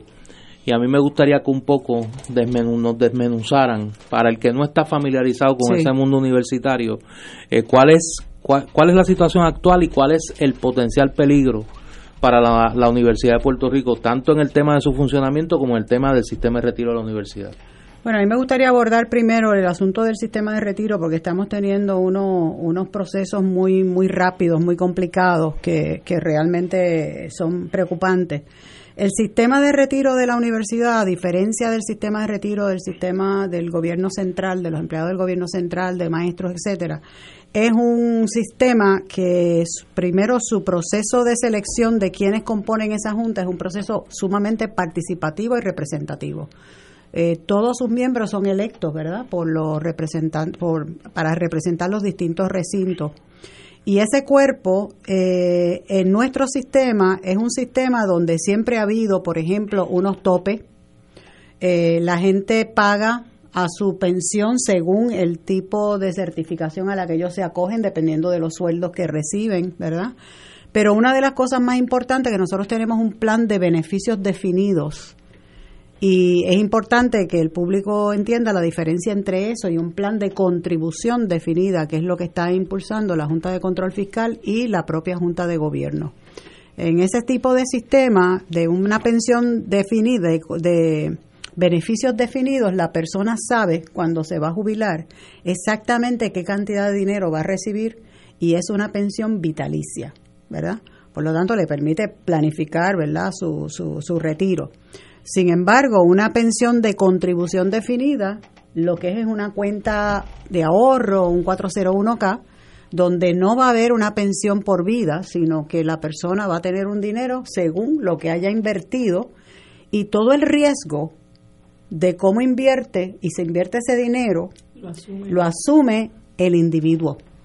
Nosotros tenemos un sistema donde todo el mundo aporta, aporta la universidad, aportan los individuos, va a un fideicomiso y esas acciones de ahí, con las inversiones que nosotros hacemos, pues podemos lograr un rendimiento eh, tremendo. Así es que eso como primer punto. Como es natural, eso tiene su, ha tenido sus altas y sus bajas. La diferencia la hace, atándolo la, a la universidad, si hay un organismo responsable que esté vigilante de tomar las medidas a tiempo para poder detener cualquier erosión, ¿verdad? cualquier debilidad que pueda haber en el fondo. Por ejemplo, para el año 2012, el fondo de coeficiente de sostenibilidad era de 39.70. ¿Qué hizo la Junta de Retiro responsablemente? Reunió a todos los participantes del sistema, que son 19.000 en total, pero llegamos a reunir casi 12.000 personas y les explicamos que había que tomar unas medidas para mejorar esa sostenibilidad. Y se tomaron unas medidas donde se aumentó la edad de jubilación, se aumentaron los años de servicio, se aumentó la aportación individual de las personas que tenían menos de 25 años para evitar un éxodo masivo que debilitar el sistema. Se revisaron las premisas autoriales, se revisaron las políticas de inversiones y eso ha llevado en un término corto del 2012 al 2017 que eso creció hasta 48.90 centavos. ¿Por qué no está en 55? No está en 55 porque nosotros cumplimos, pero la administración universitaria no cumplió. ¿Qué tenía que hacer la universidad? La administración, pues tenía que hacer la aportación que el actuario le dijo que hiciera, no la que le pareciera, la que tenía que hacer recomendación actuarial. Y lo otro que tenía que hacer era mantener un reclutamiento de profesores y de empleados que se mantuvieran permanentemente en el sistema, porque una de las razones principales para crear el sistema de retiro fue retener el personal más idóneo en la universidad, y eso era un atractivo. ¿Qué pasa? La universidad no ha reclutado personal que vaya a fortalecer el fondo, pero ha aumentado la cantidad de trabajo confidenciales y contratos y empleados de confianza Que eso no- que no la no nómina no se ha reducido. La nómina de la universidad no se ha reducido. No se ha de economía en esa dirección se han aumentado la nómina, pero es en esa dirección. Entonces, eso es lo que ha debilitado el fondo. Se toman las medidas, pero no cumplieron su parte. ¿Qué hace una diferencia adicional entre el sistema de retiro de la universidad que puede tener esa sostenibilidad y los otros no? Pues bien sencillo. En la universidad, quien es, quien compone la junta de retiro es la gente electa por los trabajadores directamente y los profesores y los recintos grandes que tienen dos representantes, uno es electo directo y el otro lo elige y lo El Senado. recomienda los senados Senado. académicos.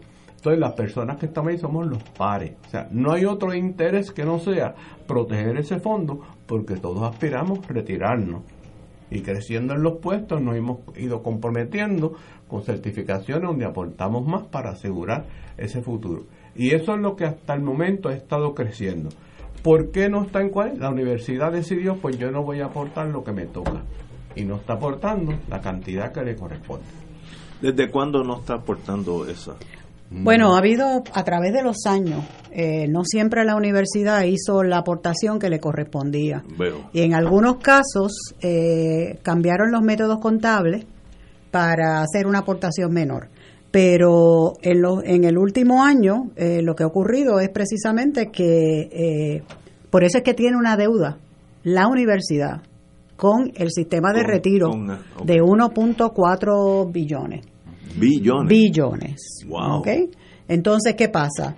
Que en este último año, aun cuando se ha confirmado que el dinero estaba disponible, por evidencia que se ha recogido en la propia Junta de Retiro, pues tenían una, todavía tenían una deuda el año pasado de 6 millones de dólares y ya este año creo que va por 12.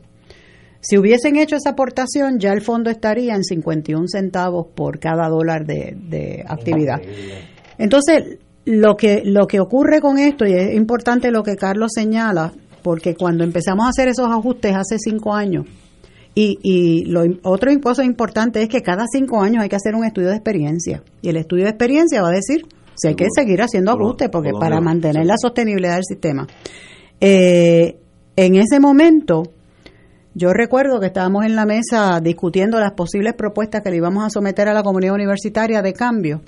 Y una pregunta de uno de los colegas fue, ¿cuántos de ustedes se van a ver afectados por estos cambios que nosotros estamos proponiendo aquí? ¿Verdad? Nosotros como jubilados nos reservamos porque ya nosotros estamos jubilados y no era justo, ¿verdad? Con unas medidas que iban a impactar a los que estaban activos. La inmensa mayoría de los miembros de la Junta se iban a ver afectados, o sea, se le iba a requerir más tiempo, iban a tener que hacer una aportación adicional y sin embargo todos, todos estuvieron de acuerdo. ¿Por qué? Porque lo importante es la sostenibilidad del sistema, es el bien común, no es el Claro. bien individual mío. Y eso para mí es muy importante. Si, si yo fuera el- la persona que tuviera el poder de lograr lo que yo quisiera y le preguntara a ustedes, yo que tengo el poder absoluto sobre todo, ¿qué ustedes necesitan o que- a qué ustedes aspiran para que el plan de ustedes o la Universidad de Puerto Rico logre lo que ustedes desean? ¿Qué- qué- ¿Cuál es el factor más importante? Bueno, yo creo que por un lado el que se sigan haciendo los ajustes conforme los, la- la- los, los estudios de experiencia que hay que hacer. Nosotros le propusimos a la universidad, en, a la Junta de Gobierno en aquel momento, que la amortización de la deuda tenía que cerrarse. O sea, y la, la manera que lo explicamos a la gente es que teníamos una amortización abierta. Y hay que tenerlo, todos los actuarios señalan que tú debes tener una amortización cerrada. Eso es como comprar una casa, tienes una hipoteca de 30 años, pero tú tienes una hipoteca abierta, pues tú pagas el primer año, pero se te añade otro más. Así que tú nunca terminas de pagar la casa.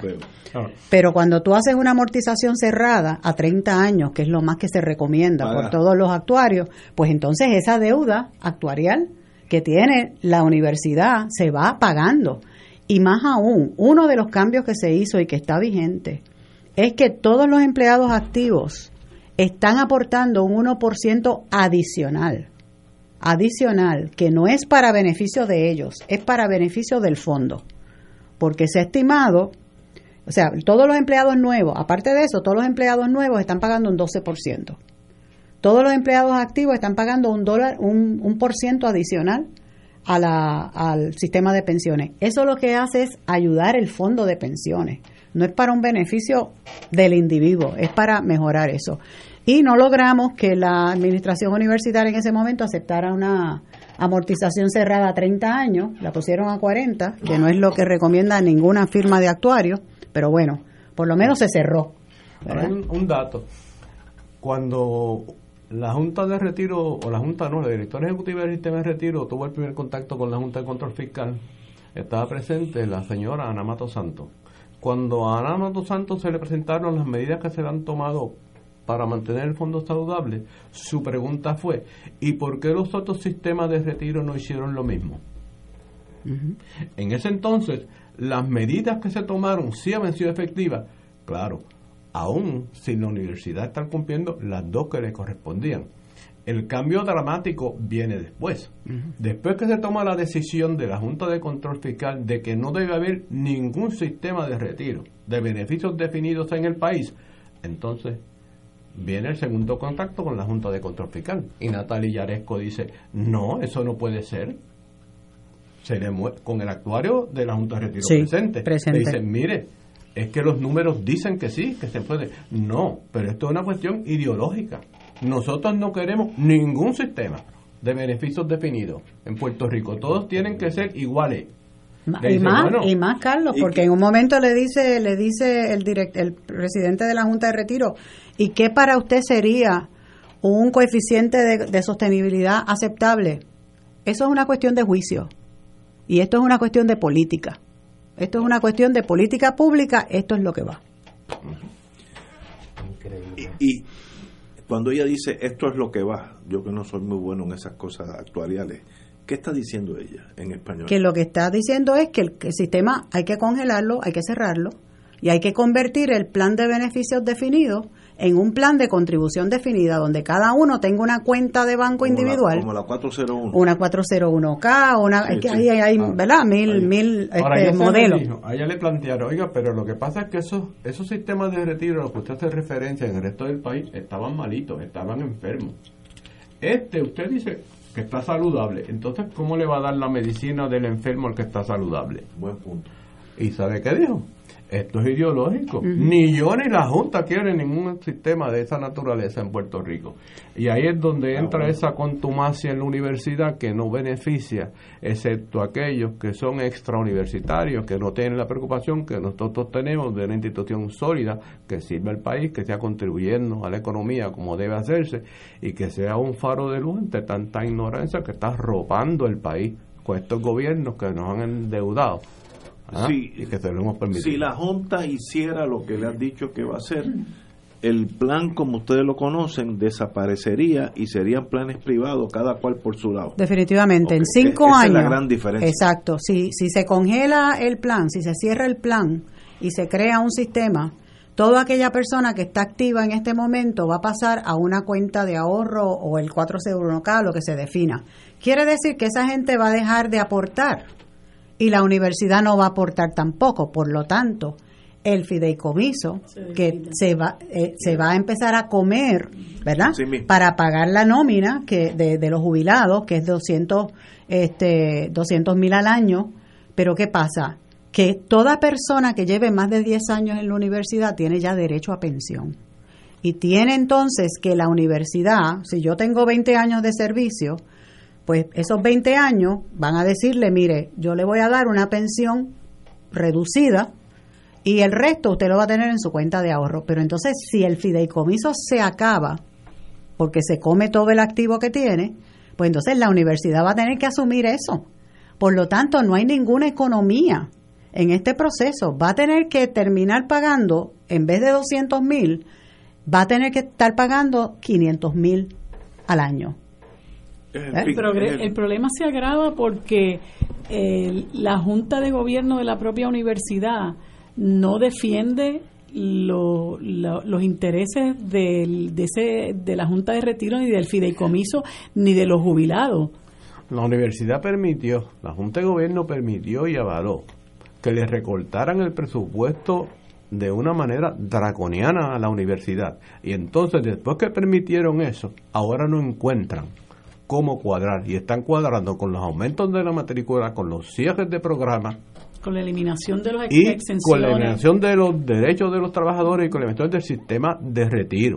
Y esto, trae, y esto trae un efecto en las comunidades también. Hay estudios en Estados Unidos donde el impacto que tienen lo- lo- las regiones donde hay beneficiarios de planes de, de beneficios definidos tienen un ingreso fijo, seguro, invierten en la economía Claro. y se multiplica Claro. ese dólar que invierten. Por lo tanto, de- no hay ninguna solución económica a lo que están planteando. ¿verdad? Y eso es interesante porque fíjate que todo esto, toda la argumentación que hay con los planes de control de la Junta de Control Fiscal y de la universidad y todas partes es que tú quieres supuestamente eh, eh, estimular la cuestión económica. Entonces, nosotros tenemos un estudio de la economía de la longevidad que hizo ARP eh, en Puerto Rico, en la cual nosotros, las personas de 50 años o más, representamos el 37% de la población.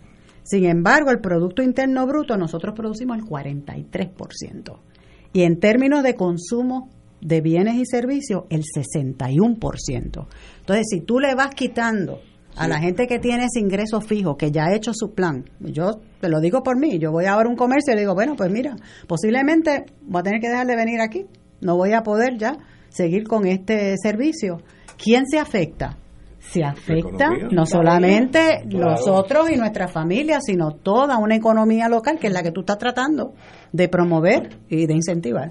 Pero hay un dato interesante. Esta información que estamos llevando, y por eso agradecemos inmensamente esta oportunidad, ha ido desarrollando una conciencia no tan solo en las personas que somos parte del sistema de retiro, sino en el entorno. Se está, habiendo- está, hay más receptividad a esos planteamientos, sobre todo ante la arrogancia de que, aunque tenga 100% funded, yo no creo en ese sistema. Entonces eso ha llevado a la Junta de Gobierno a retraerse un poco de seguir en esa línea. Entonces, para hacerlo de otra manera, han recurrido al extremo recurso, la fuerza. ¿Qué pasa? Esa Junta de Retiro a la cual yo pertenecí y la compañera presidió, tiene un reglamento. Y este reglamento es el que nos faculta a nosotros y nos da unos poderes para ser custodios responsables de ese fondo. Ahora En- quieren reglamentar. El jueves pasado Todo. enmendarlo para presentaron un borrador ya para... ¿Pero sí. qué han hecho entonces? Pues unas enmiendas al reglamento que depositan todo el poder en manos de la Junta de Gobierno al extremo, que esa Junta de Retiro, si esto se aprobara, quedaría destituida en diciembre. Sí.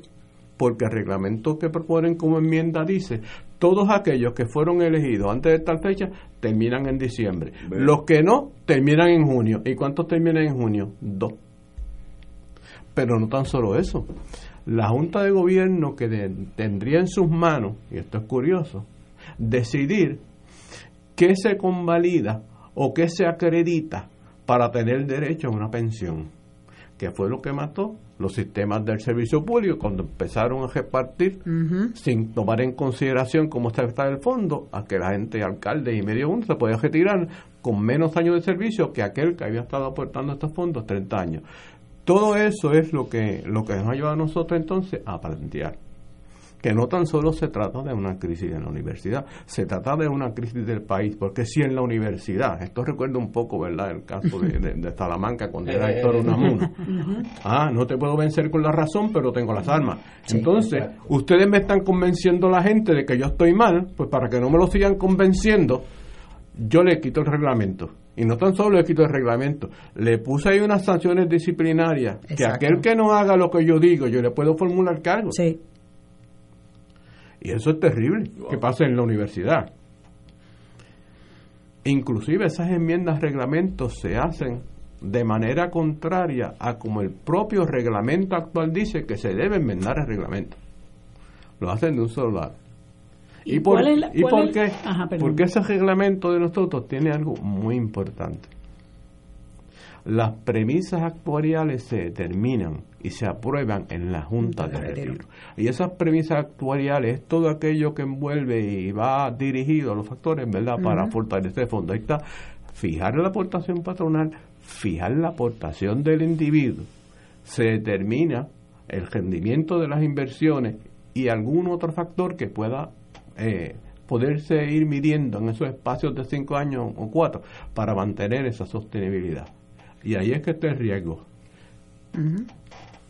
Señores, tenemos que el tiempo nos traiciona, un privilegio tenerlos aquí con nosotros. Quería hacerle una, una pregunta. Ustedes creo que estuvieron hoy en una manifestación junto con otras organizaciones de la misma Sí. universidad. Eh, ¿Eso tuvo alguna repercusión? Yo sé que el, el presidente hizo unas expresiones eh, en el sentido de que era irresponsable el, el cerrar la administración central, ¿verdad? Este, pero pero ¿qué, qué repercusión o qué efecto ha tenido esa manifestación de ustedes que, que entiendo Digo, que... y que- añado, añado a la pregunta de Marilú, ¿cuáles son los próximos pasos? Exacto.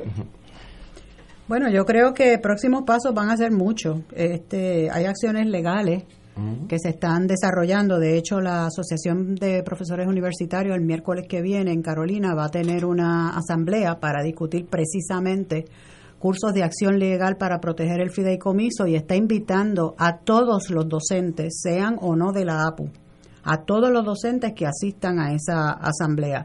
Hay otros hay otros cursos de La acción. reacción, de- la reacción del presidente es interesante porque él dijo que la información que estaban que los líderes estamos ofreciendo a las personas que representamos no era correcta. Sin embargo, hoy sale el borrador del primero de noviembre nuevo, donde tiene las mismas medidas que nosotros denunciamos. La que él dice que no estaban siendo consideradas son las que está recomendando. Y segundo lugar, él dice que fue una responsabilidad cerrar la administración central porque ellos tienen que entregar en los próximos días los estados financieros. ¿Sabe cuánto tienen de atraso los estados financieros? Más de dos años.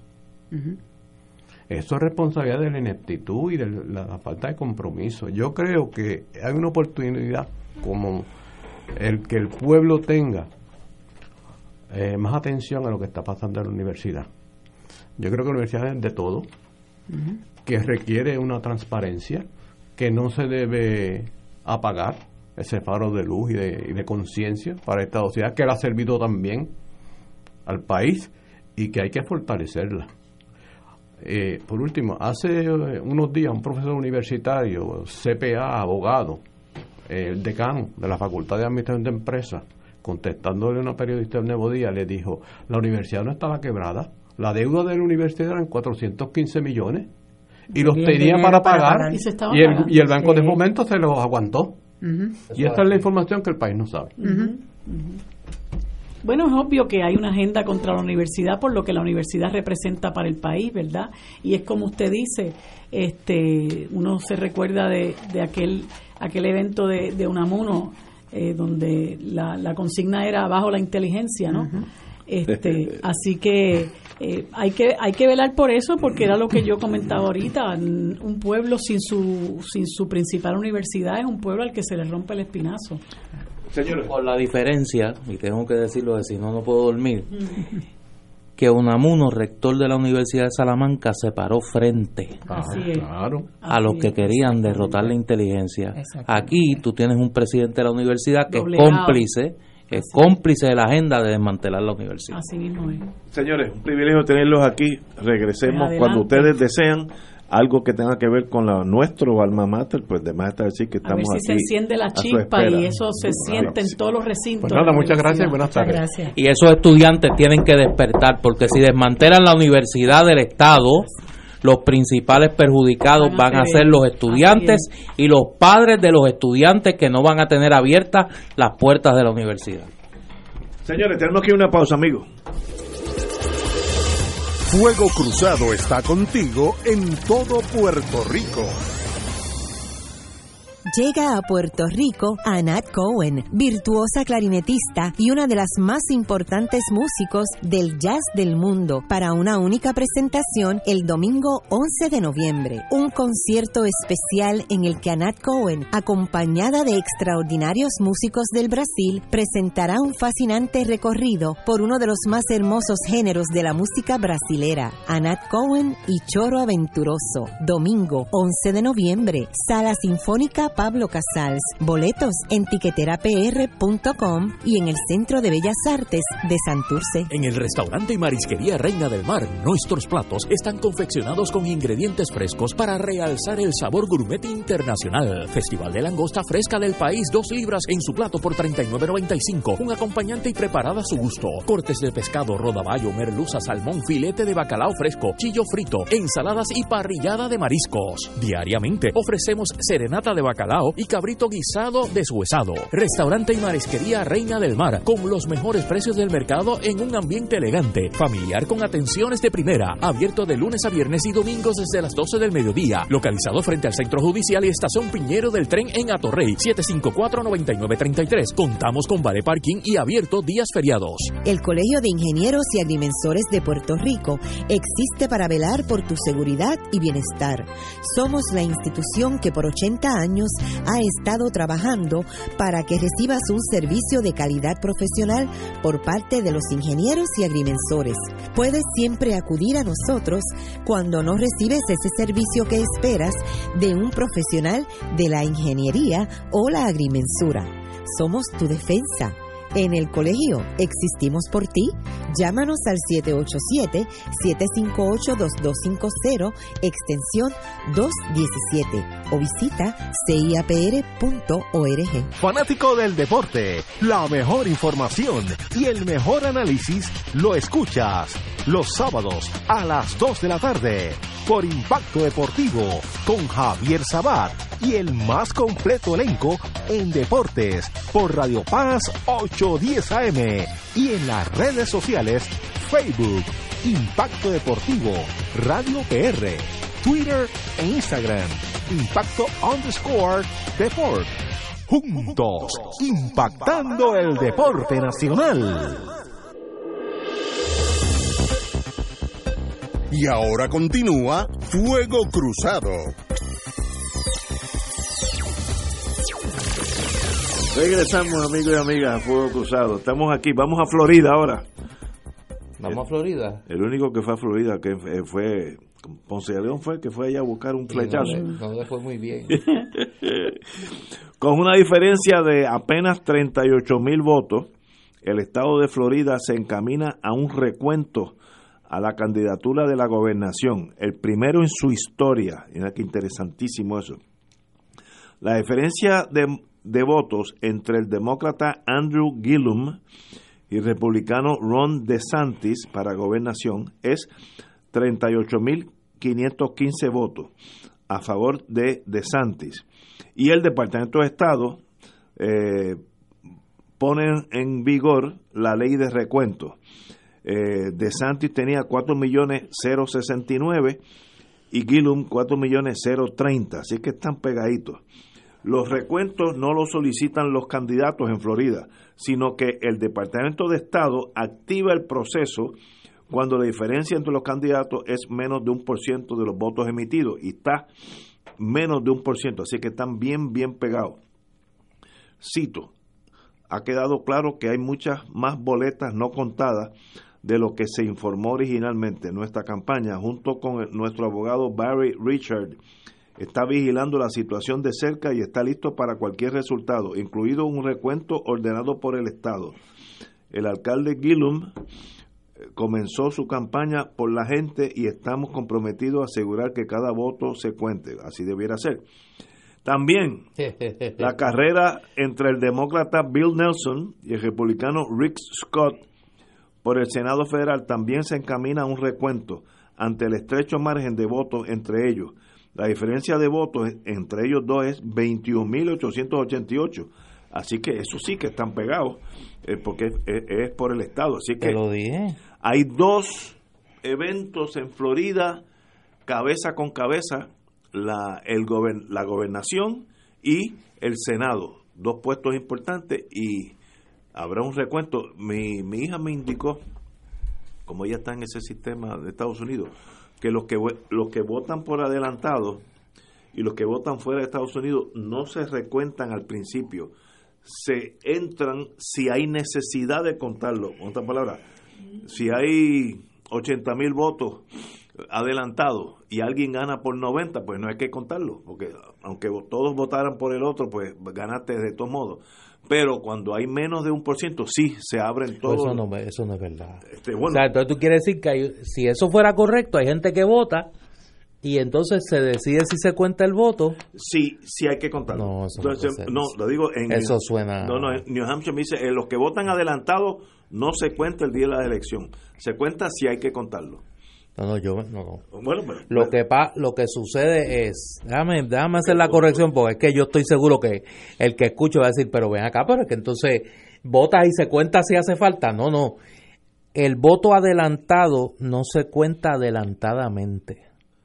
Se cuenta el día de la elección. Por eso es que usted vio, los que siguieron la elección del martes, que cuando decían cerraron los colegios en Alabama, pues por ejemplo, tú veías que ya en Alabama, inmediatamente que cerraban los colegios, apareció una cantidad de votos X y explicaban los analistas que ese era el voto adelantado. ¿Qué pasa? Que en la proyección que se hacía en aquel momento, el porciento que representaba el voto adelantado del voto total no entraba. era incierto. No, no, era incierto. Por eso es que decían, en algunos condados, el voto adelantado puede ser realmente, aunque diga ahora en la pizarra que es el 45 o el 35 o el 25, puede ser mucho más, puede ser el 60 o el 70, porque realmente la participación el día de la elección no fue tanta. Pero a- no, no, pero se cuentan, se cuentan. Voy a cotejar- Voto que se emite adelantado el día de la elección se cuenta. Se informan Ok, tal vez en eso es lo que la temprano en la elección, temprano en la elección, o en unos casos, después- como en Puerto Rico, se, se informan al final y se cuentan al final. Por eso es que tú oyes en Puerto Rico que la gente dice, cuando hay, cuando hay una elección cerrada, hay que esperar que se cuente el voto de los confinados, el voto eh, de Java, que es la, la junta, la junta del voto ausente, y los añadidos a manos y aquellos que se, que se reciben en el colegio de manera irregular. Aquí es al revés, aquí se cuentan al final. En unos estados, la, inmensa mayoría se cuentan al inicio. Es el primer, es el primer por ciento de votos que usted ve. son Los adelantados. los adelantados. Sí. pues, corregido. Sí, sí, sí. Oye, sí, sí. vamos a... No, muchachos, le da. Yo conozco gente que le puede dar un bioco si tú le dices que votan adelantado y se cuenta si se si hace falta si lo contamos. Voy a, co- voy a cotejar eso porque Sí, no, no, hablando no, de- pero- de, New Hampshire, que es otro... Y ya la contienda de Georgia se, se Mira, aquí me, escribe, aquí me escribe alguien que está adentro allá. Me dice, depende del condado o el estado. Hay estados que cuentan los votos por correo y adelantado primero, el mismo día de las elecciones y otros al final, como Puerto Rico. Eh, Y la contienda de Georgia ya, ya está... Georgia estaba por 1% la última vez que la vi. Porque la, la, la candidata demócrata estaba anoche No, no, que fue hoy, porque usted sabe, yo estoy pegado a esa, Estaba amotinada. yo estoy pegado a ese asunto, a mí eso me gusta, pero falta, falta. tenemos que ir a una pausa, amigos. Fuego Cruzado está contigo en todo Puerto Rico. Regresa encaminada el domingo 18 de noviembre en el Parque Luis Muñoz Rivera en San Juan. Ven con toda tu familia y disfruta de música, actividades para niños y clínicas de salud. Te esperamos en Encaminada, encendiendo la luz por la diabetes. Domingo 18 de noviembre desde las 9 de la mañana en el Parque Luis Muñoz Rivera. Info 787-729-2210. Te invita la Asociación Puertorriqueña de Diabetes. Prevención, control, felicidad. El Colegio de Ingenieros y Agrimensores de Puerto Rico existe para velar por tu seguridad y bienestar. Somos la institución que por 80 años ha estado trabajando para que recibas un servicio de calidad profesional por parte de los ingenieros y agrimensores. Puedes siempre acudir a nosotros cuando no recibes ese servicio que esperas de un profesional de la ingeniería o la agrimensura. Somos tu defensa. En el colegio existimos por ti. Llámanos al 787-758-2250, extensión 217 o visita ciapr.org. La Parroquia y Academia Espíritu Santo de Levittown presentan a Andy Montañez en Viva la Navidad. ¡Viva Nochebuena! Ven y disfruta de una espectacular gala de Navidad en familia. Acompáñeme que en este momento son 55 lo que estoy cumpliendo y seguiré cantando en todo momento y en cualquier lugar. Andy Montañez en Viva la Navidad. Ven a celebrar en la tradicional gala de Navidad. Viernes 7 de diciembre, 7 y 30 de la noche en la Parroquia Espíritu Santo de Levittown. Espacios limitados, información y boletos al 787-784-4805. Ven, acompáñame. Vamos a disfrutar. Auspician Grafiarte, Seminario Católico El Visitante, Teleoro Canal 13, Oro 92.5 FM y Radio Paz 810 AM. Y ahora continúa Fuego Cruzado. Regresamos, amigos y amigas. Oye, Oye, actualizando que recibo información aquí. está al día, lo oye. sí, no, no, porque tengo mi fuente, ahora digo yo, como decía el maestro, mis fuentes en Washington me están informando. Eh, mira, Arizona, por ejemplo, es un estado eh, donde el voto adelantado se cuenta al final. Por eso es que el escaño senatorial todavía no se ha adjudicado. Eh, Georgia ya está en a nivel de de recuento y de impugnaciones por parte de los abogados del partido del partido demócrata porque acuérdate que ahí el secretario de estado Es el candidato. de Georgia era el candidato a gobernador. Entonces parece que el tipo es medio Metía la mano donde no medio debía. truculento. Sí él es medio truculento. Oye, hay varios puertorriqueños que suben al mundo político en Florida, lo cual es una buena señal integrarse al estado donde está viviendo. Todos conocemos de Darren Soto, que se... Mira, aquí me escribe uno, perdóname. Me dice, muchacho Néstor, no me digan que el voto adelantado no se cuenta. Yo voté adelantado junto con toda mi familia. Los muchachos, yo sabía que me iban a... empe- Yo sabía que me iban... Vamos- duerme. vamos a decirle que se cuenta, que se Eh, tranquilo. que me iba a empezar a escribir. Darren Soto revalidó cómodamente. Eh, sal- sacó 58.01% de todos los votos. Increíble.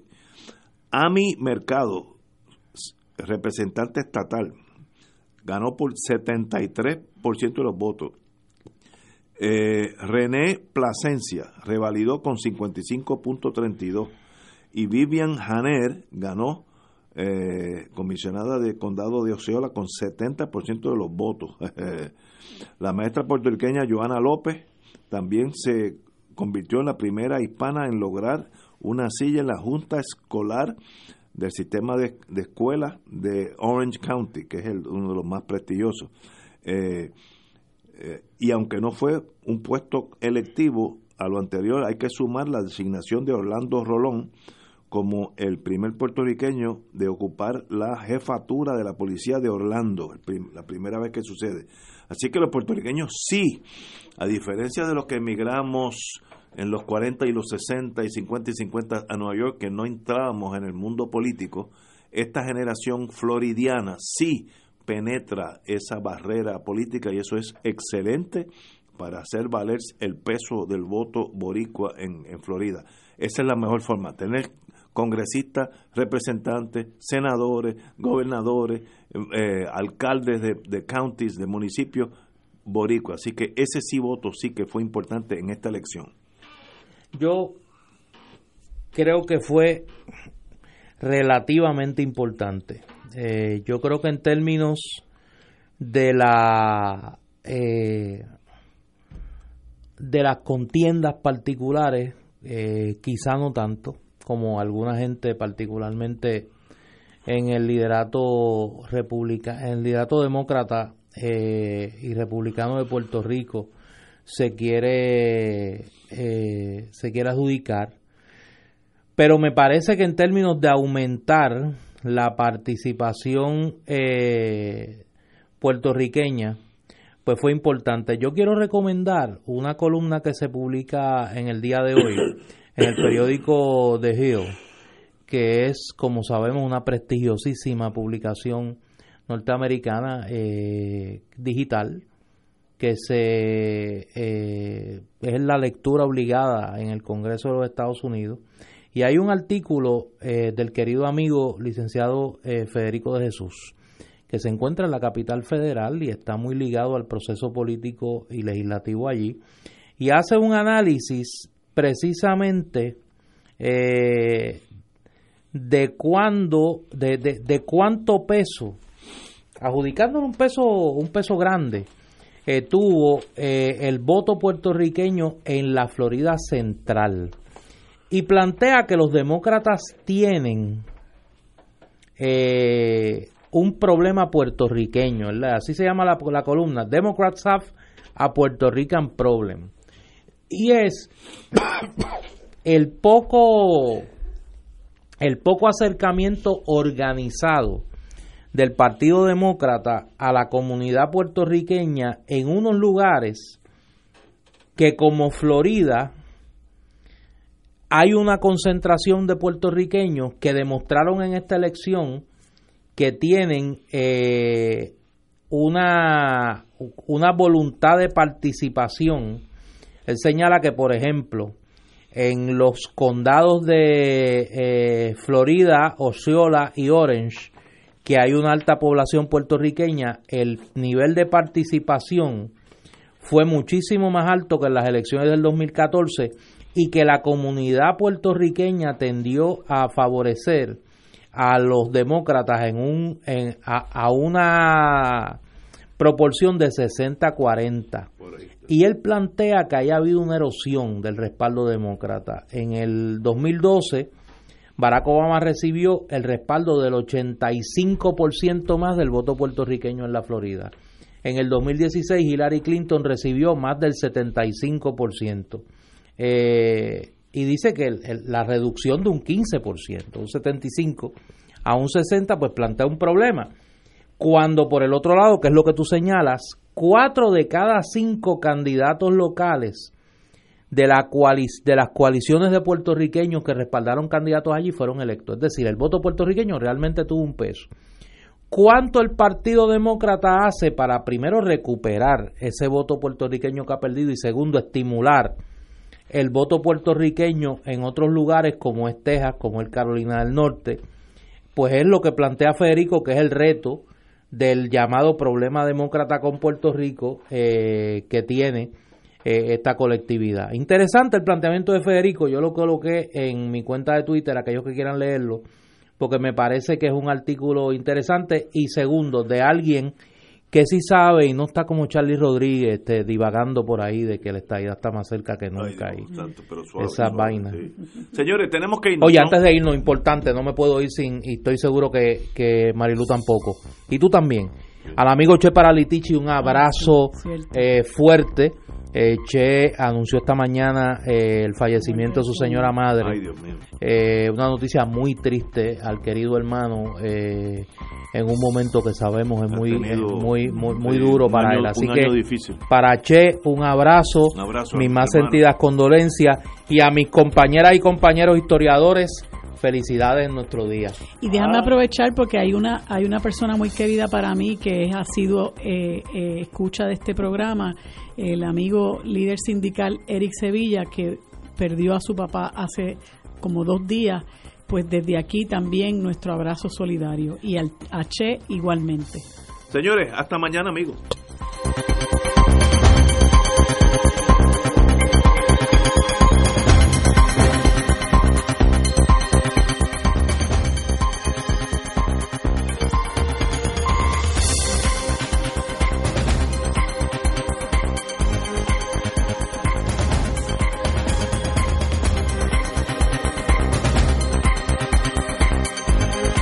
Esta emisora y sus anunciantes no se solidarizan necesariamente con las expresiones vertidas en el programa que acaban de escuchar. Radio Paz 810.